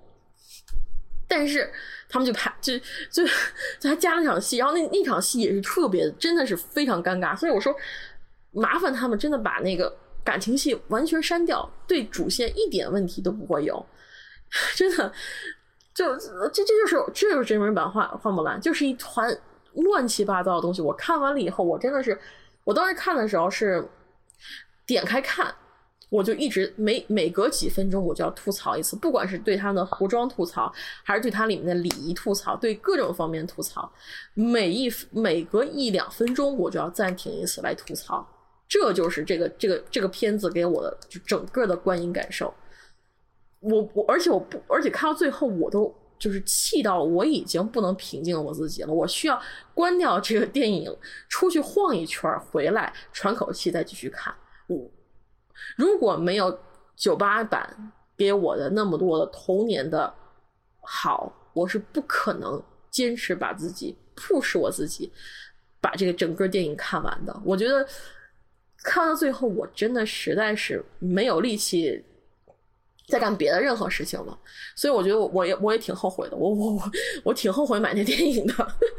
三十五块钱，唉，三十五加币啊，辛苦了，而且我说一些，有嗯啊，你你先说，你先说。你你们是有，你们可以看资源，但是对我来说，我当时就觉得，就算有资源，我也要花三十五加币看，因为对我来说，迪士动画就是迪士尼动画片，对我来说是我童年陪伴我童年长起来非常大的一部分。尤其是《花木兰》这部电影，真的是对我影响非常强，所以我一定要花钱去看这部片子，不管是好是坏，我都要花钱批评。嗯，对，说的有点啰嗦了，这 就只是说剧情就说了这么久，对不？不好意思，但是大概他本来底子就底子就是很乱，就是我听下来，我我是知道他那个故事故事的嘛，就大概主轴，但但但问题是，他很多设定就从最原原。呃，叫什么？就是他们编剧想那个真人版的时候，就已经他们的已经是有问题的，就是跟原版的改编，但他又不想把呃脱离掉原版，可能是不想，就是因为它叫花木兰嘛，也真人版，然后就不想把原著一些就呃原原版动画里面一些很经典的桥段啦那些东西给改掉，但是他又想贴合他们就是现在新可能他们觉得的新观念、新的东西加进去，所以就很。反正我也觉得是，就就是杂烩啊，就两个就是撞不到一起去。我我觉得就是说，花木兰这个故事一开始让它成功，就是因为他是一个人变成了一个，就在在这个通过无数的那个锻炼磨练之下，寻找到了自己的位置，寻找到了适合自己的位置，寻找到了自己的身份。这是原本九八年九八年动画最打动人的一点。而这而 这个版本，它就是一个 chosen one 的是，就是个 superhero story，就是一个超级英雄的故事。可是问题是，现在不管是漫威还是 DC，他们都在给就是有超级英雄的角色增加人性。他们想让这些，就是想让这些更更贴地气，就是通过这些超级英雄的故事来展现人性。这是这这也是为什么漫威 DC。的电影那么成功的原因之一，让他们更具有人性化。可是，作为一个本来非常具有人性化的一个故事，一个民人民的英雄的故事，它硬生生的改成了一个神一般的存在，超级英雄一般存在。这难道不是背道而驰吗？他们知道现在观众喜欢看什么，喜欢弄什么，哪怕。花木兰她是个超级英雄，那你去拍她，她发她对自己的力量的困扰，对自己的力量不行，是是刘亦菲演不出来，她的纠结还是怎么着？我不知道，反正电影里面就没有拍。当然，后来我看了那个，就是这个导演拍的电影，其实。我觉得一方面，迪士尼他对这个片子管控，就说你必须得有这些、这些、这些的剧情，你必须得把原版虽然没有歌、没有木须龙，什么都没有，但是你得把这个原来这个剧情的，就是这个这个顺序你还得保留。这个可能是迪士尼要求的，然后还说你战争虽然你们要走现实风，但是不能见血，这个战场上不能见血，杀人不能用刀，只能用剑。拿箭射，然后还有什么？反正反正可能提了一些非常奇怪的一些要求，就是就就所谓的天花板设置设置出来了，然后最后真正去填这个空的，我觉得是的，真的，我觉得迪士尼想赚烂钱不假，但是主创的心思也绝对不是，也他们也绝对不是无辜的。我这么讲吧，因为我看就是尼基卡这个导演尼基卡罗嘛，他其实。就是说，他其实如果说用用用用那个，就是说有点那个，就是其就是贬低的话来说，他就是个白左小清新最喜欢的那种导演。就他拍的那种片子，就是说又讲女权，然后呢，他但是他的女权呢又不是那种特别激进的女权。然后呢，他他拍的就是画面特别漂亮啊，然后人物也特别漂亮啊，然后给你一种编织出一个梦的感觉。然后你看，然后小就是你看完了以后，你还觉得自己特别就是觉醒了一下，今天觉醒了一下那种感觉。他就是那种导演，他就是那种导演。他其实他拍了几部作品，比如说《惊奇士》，然后比如说《永不妥协》，还是《永不永不》，就是那个赛龙演的那个片子叫什么来着？嗯。没事，到时候我加一下在那个啊，绝不让步，绝不让步。然后是赛龙演的那个叫《Northern Country》，然后嗯，然后还有就是什么《动物园长的夫人》，我这是这几部是我看的。然后他就是他这些剧情都是这样，就是一个女的，就是角女女性角色绝对是比较好，长得比较好看的那种，绝对长得比较好看的。然后还拍她这么。这么就就是他特别的那个，就是说这个这个角色本来就是特别完美，就是会这个会那个，跟天使一样。然后呢，就各种的什么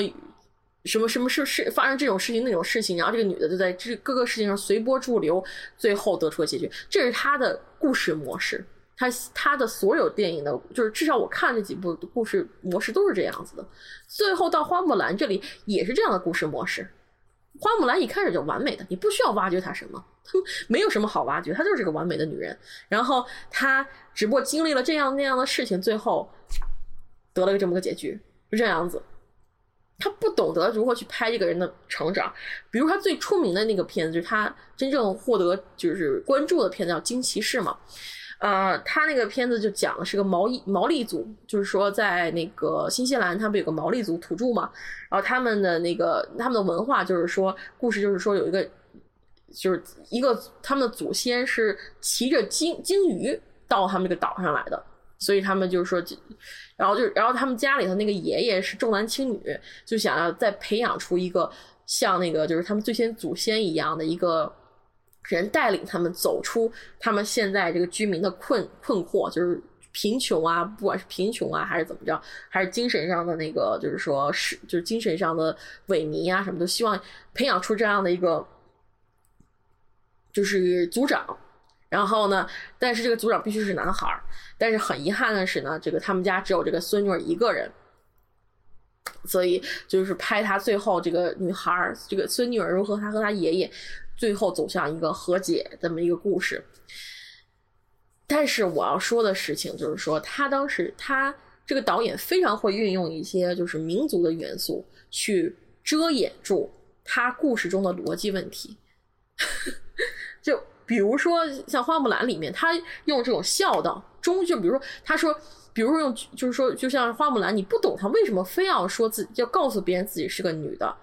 他在这里面说啊，我们要真。所以我们就这这真真这个忠勇贞是中国的文化，是这他刻在剑上的这个字儿，所以他要遵循，所以他要说真话，他要去告诉别人我我是我是个女的。但是同但是问题是我们中国人看了以后，我们都觉得没必要吧？你就就就就觉得这这这是这是瞎扯吧？我们就算说真也没有说到这个真，对不对？就就他他就但是但是他就是用这个。如果说你不了解中国文化，你不了解中国的东西，你还真能糊弄住人，因为觉得哦，可能中国人真这么想，可能中国人真这么想，但是实际上这个事情完全不符合一个逻辑。他在惊奇室里面也是，就是说他爷爷那么执着，就是说执着这件事，就去执着去做这件事情，为什么？真的能改，就是培养出一个组长，真的能改变他们现在糟糕的现境吗？不会啊！但是他就是说，就是爷爷就就就专注于培养出一个组下一任组长这个行为，就让你就让你感觉就是他他就是用这个说，因为他有一个这个传统，有这个传统，他们他觉得他爷爷相信这个传统，所以他才这么苛求自己，苛求同族的孩子，让他们成为这个组长。他就是。通过用这种文化上的差异来遮掩住他所人物动机背后的空缺，这是这个导演所做的事情。而当时他拍毛衣族这种东西，因为他比较首先毛衣族这个文化，我们对于很多国全世界很多观众来讲，他是不熟悉的，除非是本族人去看，就是毛衣族自己人去看，他才能说这这一二三这有什么不对。但是我们旁人来看，我。我们不了解他们族的人是什么，我们不了解他的文化是什么。说实话，有些人可能是第一次听说毛衣人，毛衣人是什是什么人，可能都在想这是什么文，是什么这是什么民族啊，都会有这个疑问。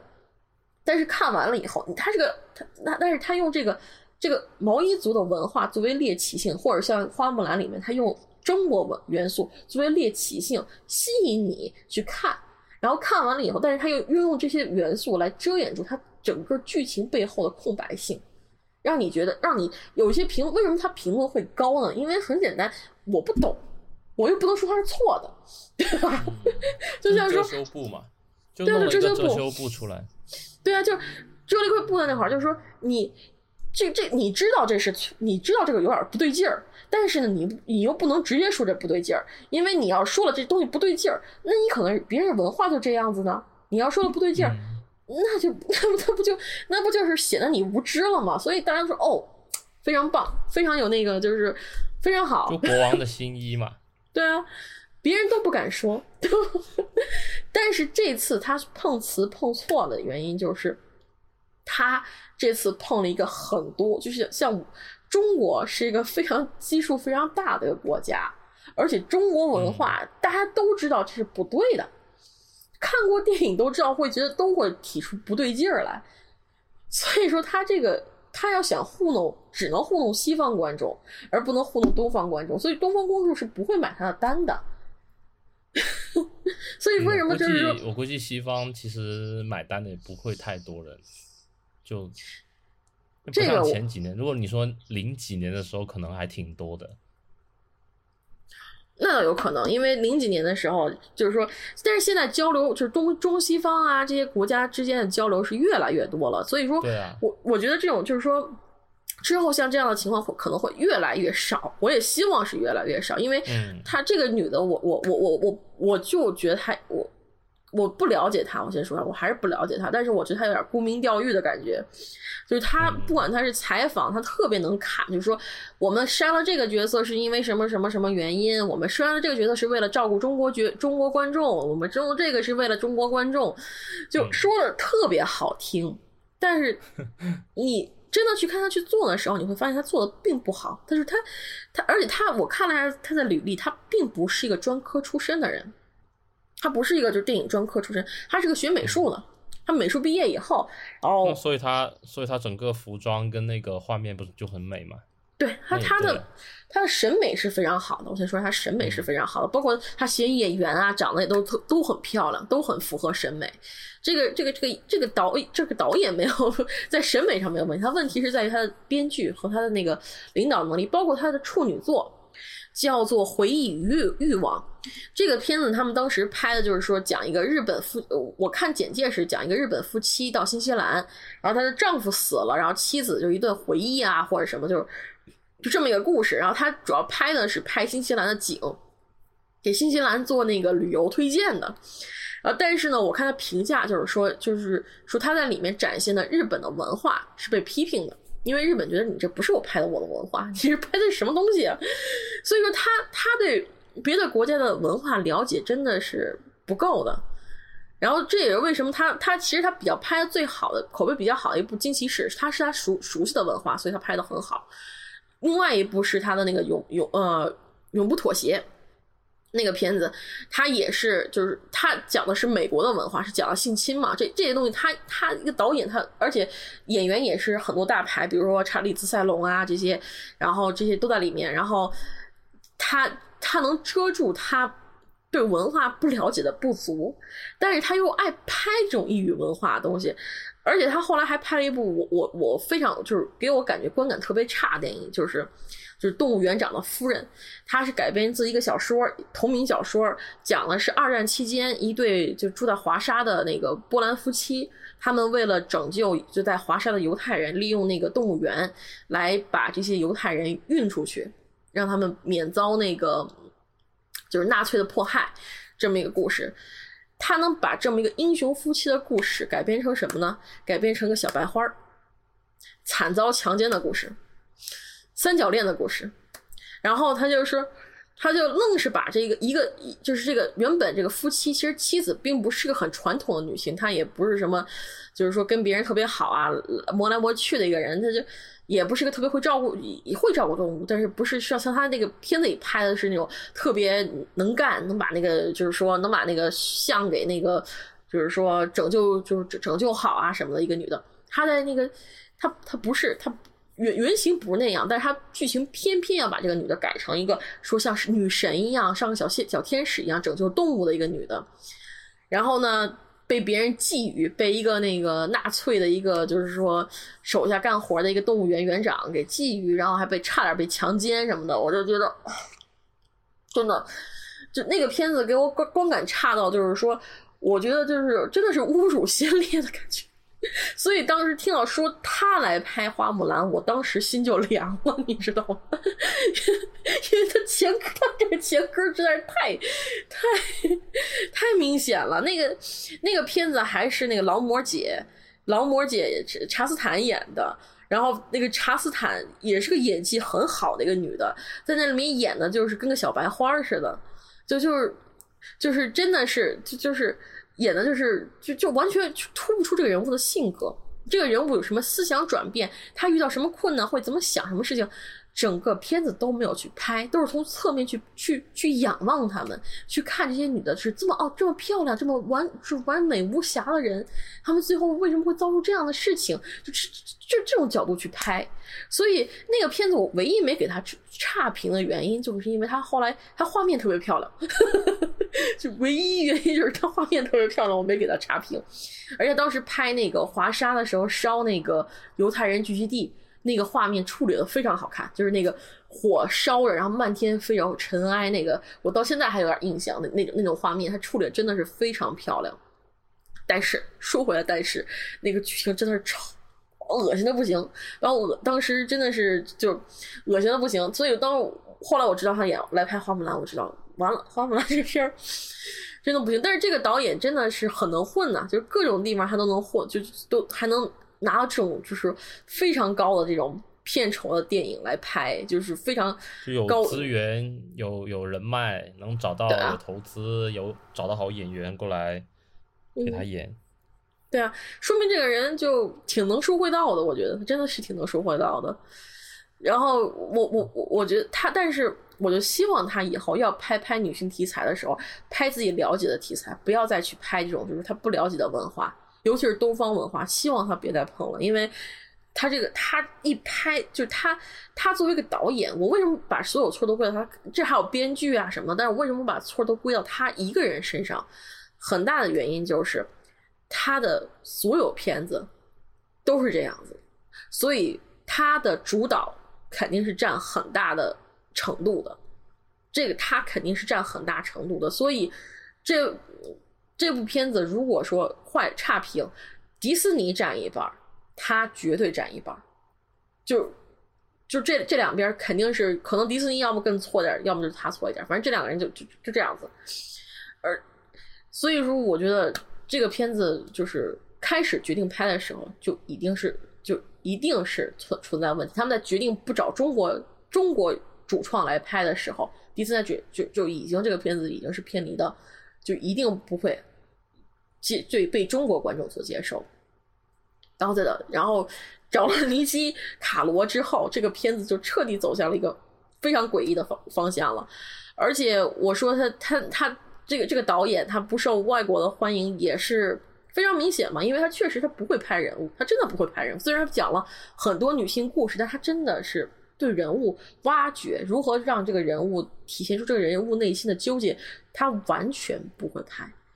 你可以说他是亲妈式的那种、那种、那种、那个亲妈式那种导演，就是说舍不得自己的女主角受一点委屈的，也不对啊。那个之前那个拍《惊奇者》的时候，不知道那女主可惨了，就各种被虐待，还差点被淹死。但是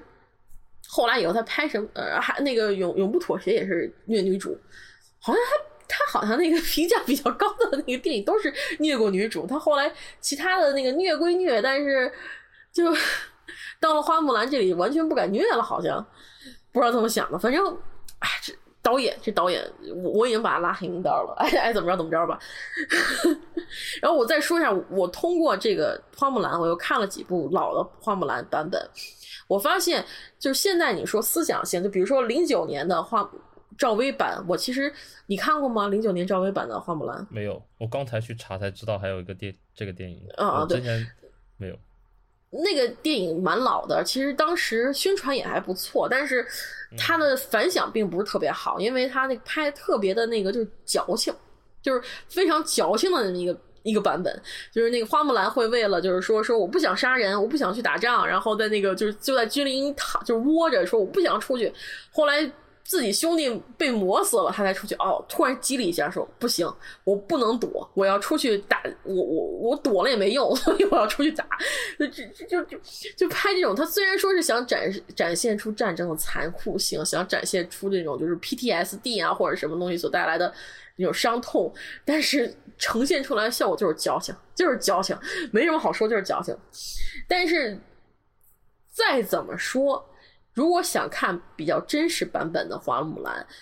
零九年版本是一个不错的版本，可以去看的。然后我还看了一个版本，是那个三九年，一九三九年 拍的，在那个在上海被日军侵占之后拍的一部孤岛电影。这部电影，呃，也也挺，就是这部电影我我现在没资料，但是当时说这个电影拍的是，就是说要人没人，要钱没钱，然后是非常早，但是那个电影拍的那个，就是他把那个内容设定拍的非常好，就是说他把那个花木兰的故事很巧妙的融合在了，就是和时代背景融合的挺巧妙的，比如说花木兰她去，现在所有版本都是花木兰背着爹娘跑去那个。跑去参军的，而这一版本里面，花木兰是告诉爹爹妈说：“你们没有儿子，你们儿我我有个弟弟很小。”这是最忠实，应该是最忠实那个诗词的一个版本。他是我弟弟小，你们爸爸你你太老了。我们现在国家有难，不论是男人女人，都应该去上山战场杀敌。所以我花木兰应该去。然后我应该替我爹娘去。后来他爹娘说：“行，我女儿这么爱国，我们应该支持女儿。”然后就把女儿送去那个参军了。就这这就是当时为了就是说宣扬就是说打打打日本嘛，就是说我们不管是男人还是女人都应该打版本打打，就是就都应该去参军，都应该去支持抗敌。这这个就是这这种就是爱国心态，它是拍在里面的，而且里面就运用说，比如说像什么。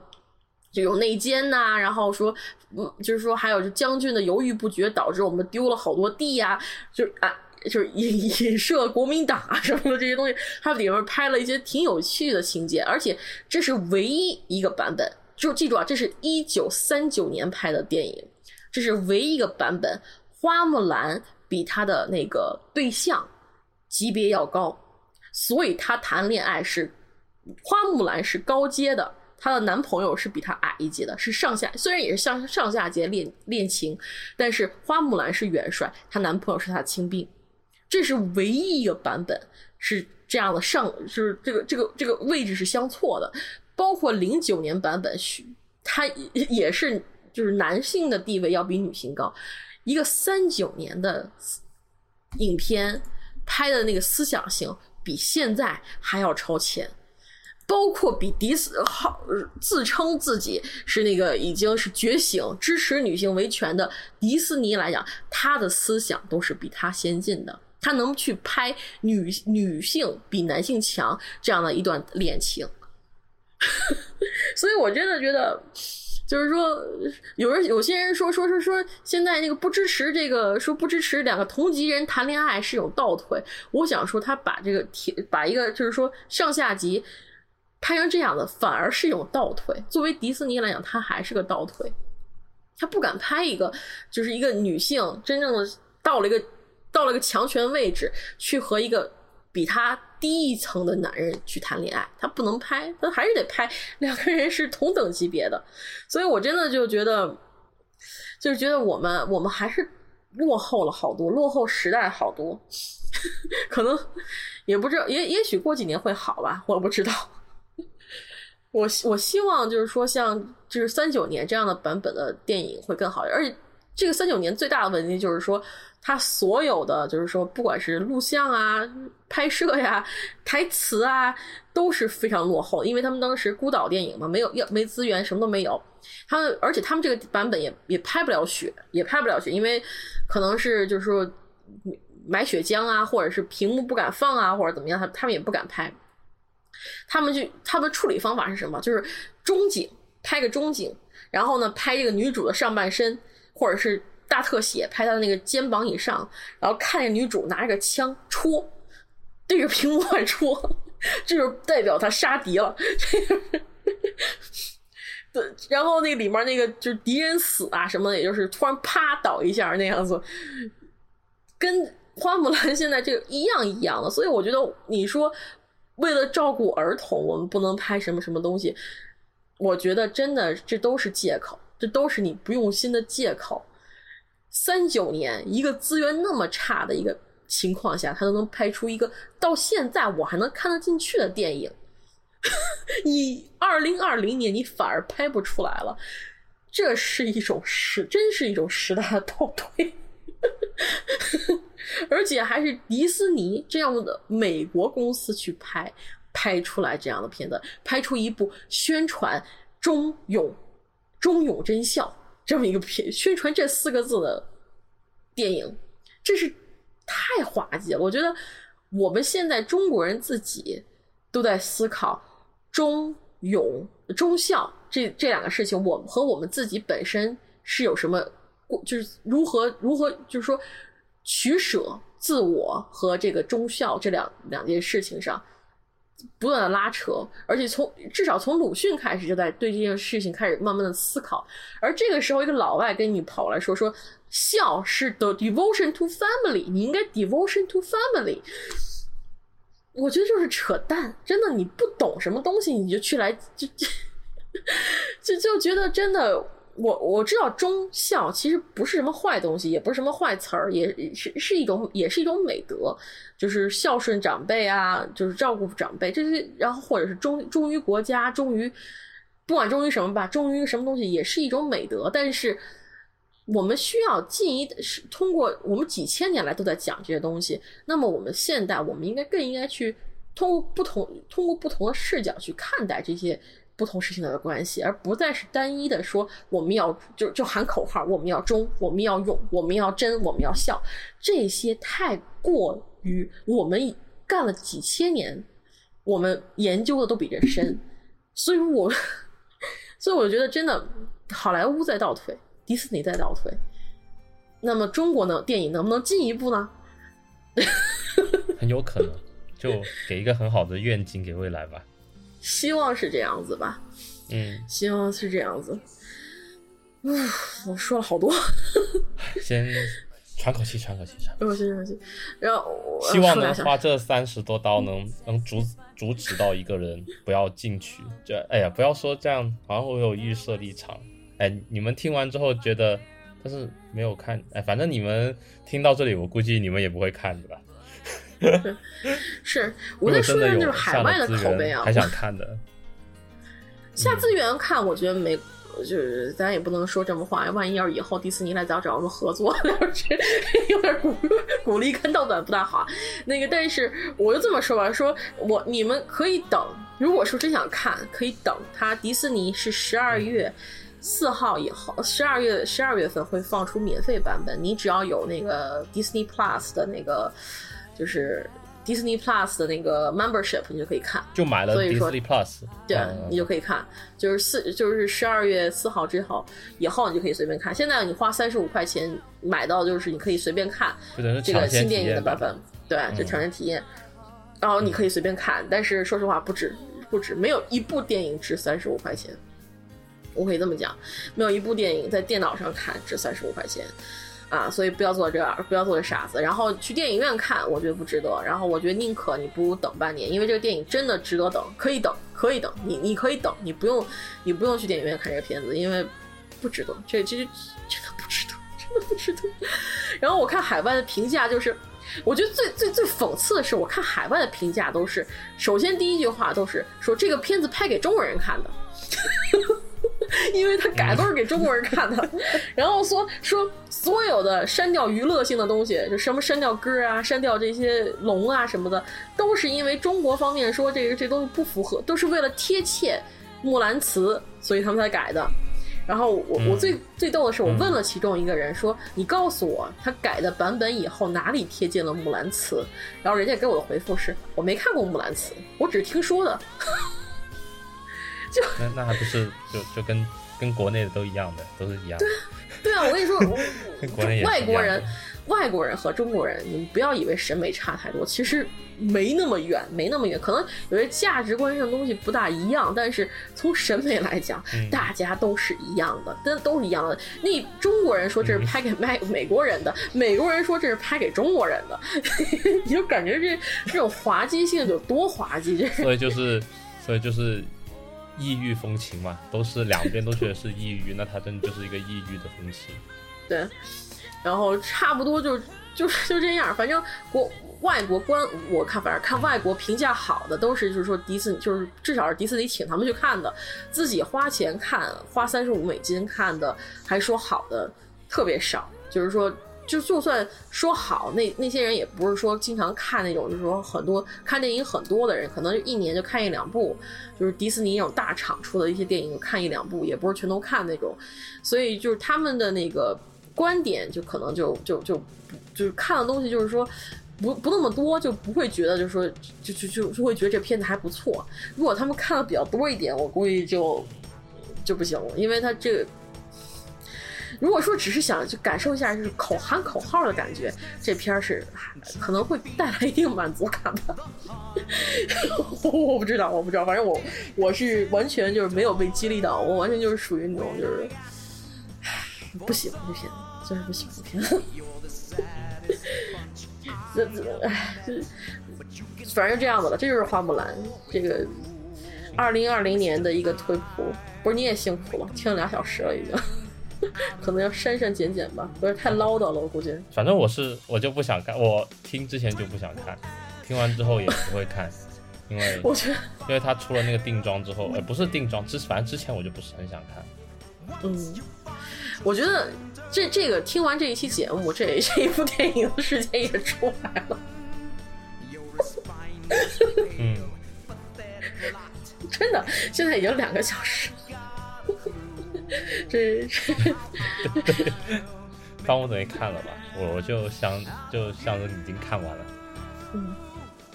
行，这样吧，就这样吧，这电影就聊到这儿了。最后总结一下，不要去看花木兰，你要想看。等免费的时候，就是中国买了版权，免费的时候再看。迪士尼这次就是捞钱，就是纯捞钱。他为了那个三十五加币，他是为了不不不去转到其他的那个，不去跟那个别的地方 share，就不跟任何 A P P store share。你想买这个三十五块钱，你还得啊什么那些对，任何就是就跟 A P P store，它因为你要是在你要是在那个手机上买，你要给那个就是说，比如说什么 iTunes 啊或者什么东西。你要分一笔那手续费，要分钱，对对。对他为了不连这笔钱他都不想分，你必须得到他的网页上去购买。你就说他多缺德，多缺德，多缺德。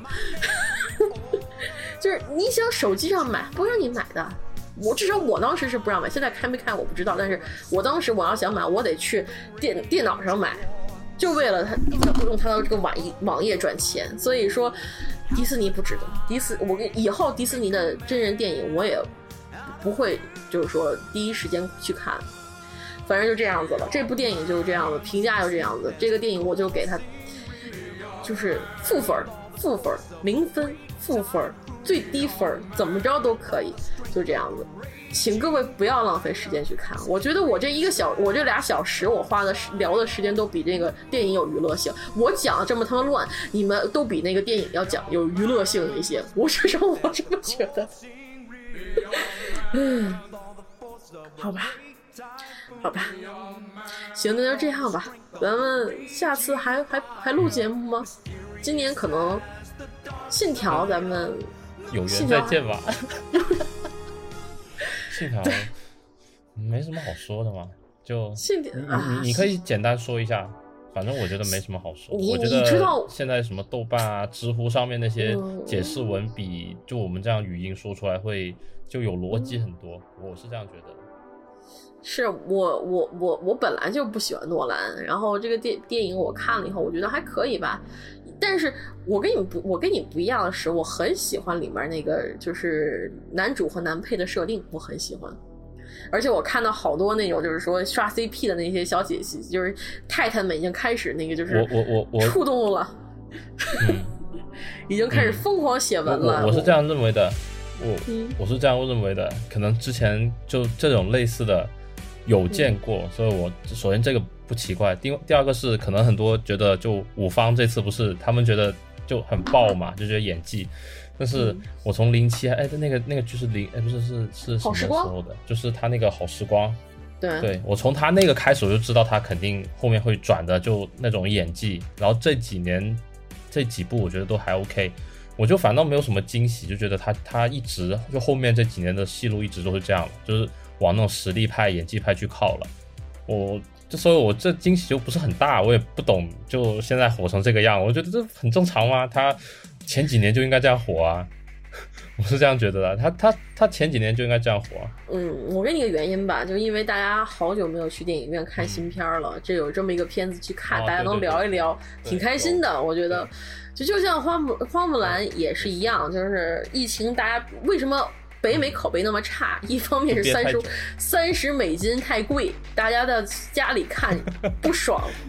还有另外一个原因，就在国内，我觉得它还是能捞一点钱的，因为它是在院线放的，而且它确实卖相还是不错的。但是不值得去看，求你们不要去看，真的就真的不要去看，迪士尼不值得，迪士尼不值得。这个这个这个这个这个四要钱的老鼠，不要不要不要再给他投钱了，他们再拍这种垃圾受不了。然后反正其他的电影，我想到到年底好像也没有什么特别激动人心的了。零零七可能看完了再说吧，如果要是有机会的话。国内国内是十月份吧，十月份国内还要上一波。嗯嗯。但是我们这边就可能会少一些，我看吧，看情况。八百我不圣诞吧，你们那边应该圣诞，嗯，圣诞圣诞应该还会有一波吧？可能可能，但是看吧，我觉得就是反正到时候随缘吧，我们有缘再见吧。对，有缘再见吧。有缘再见。好，好，这样，拜拜，再见。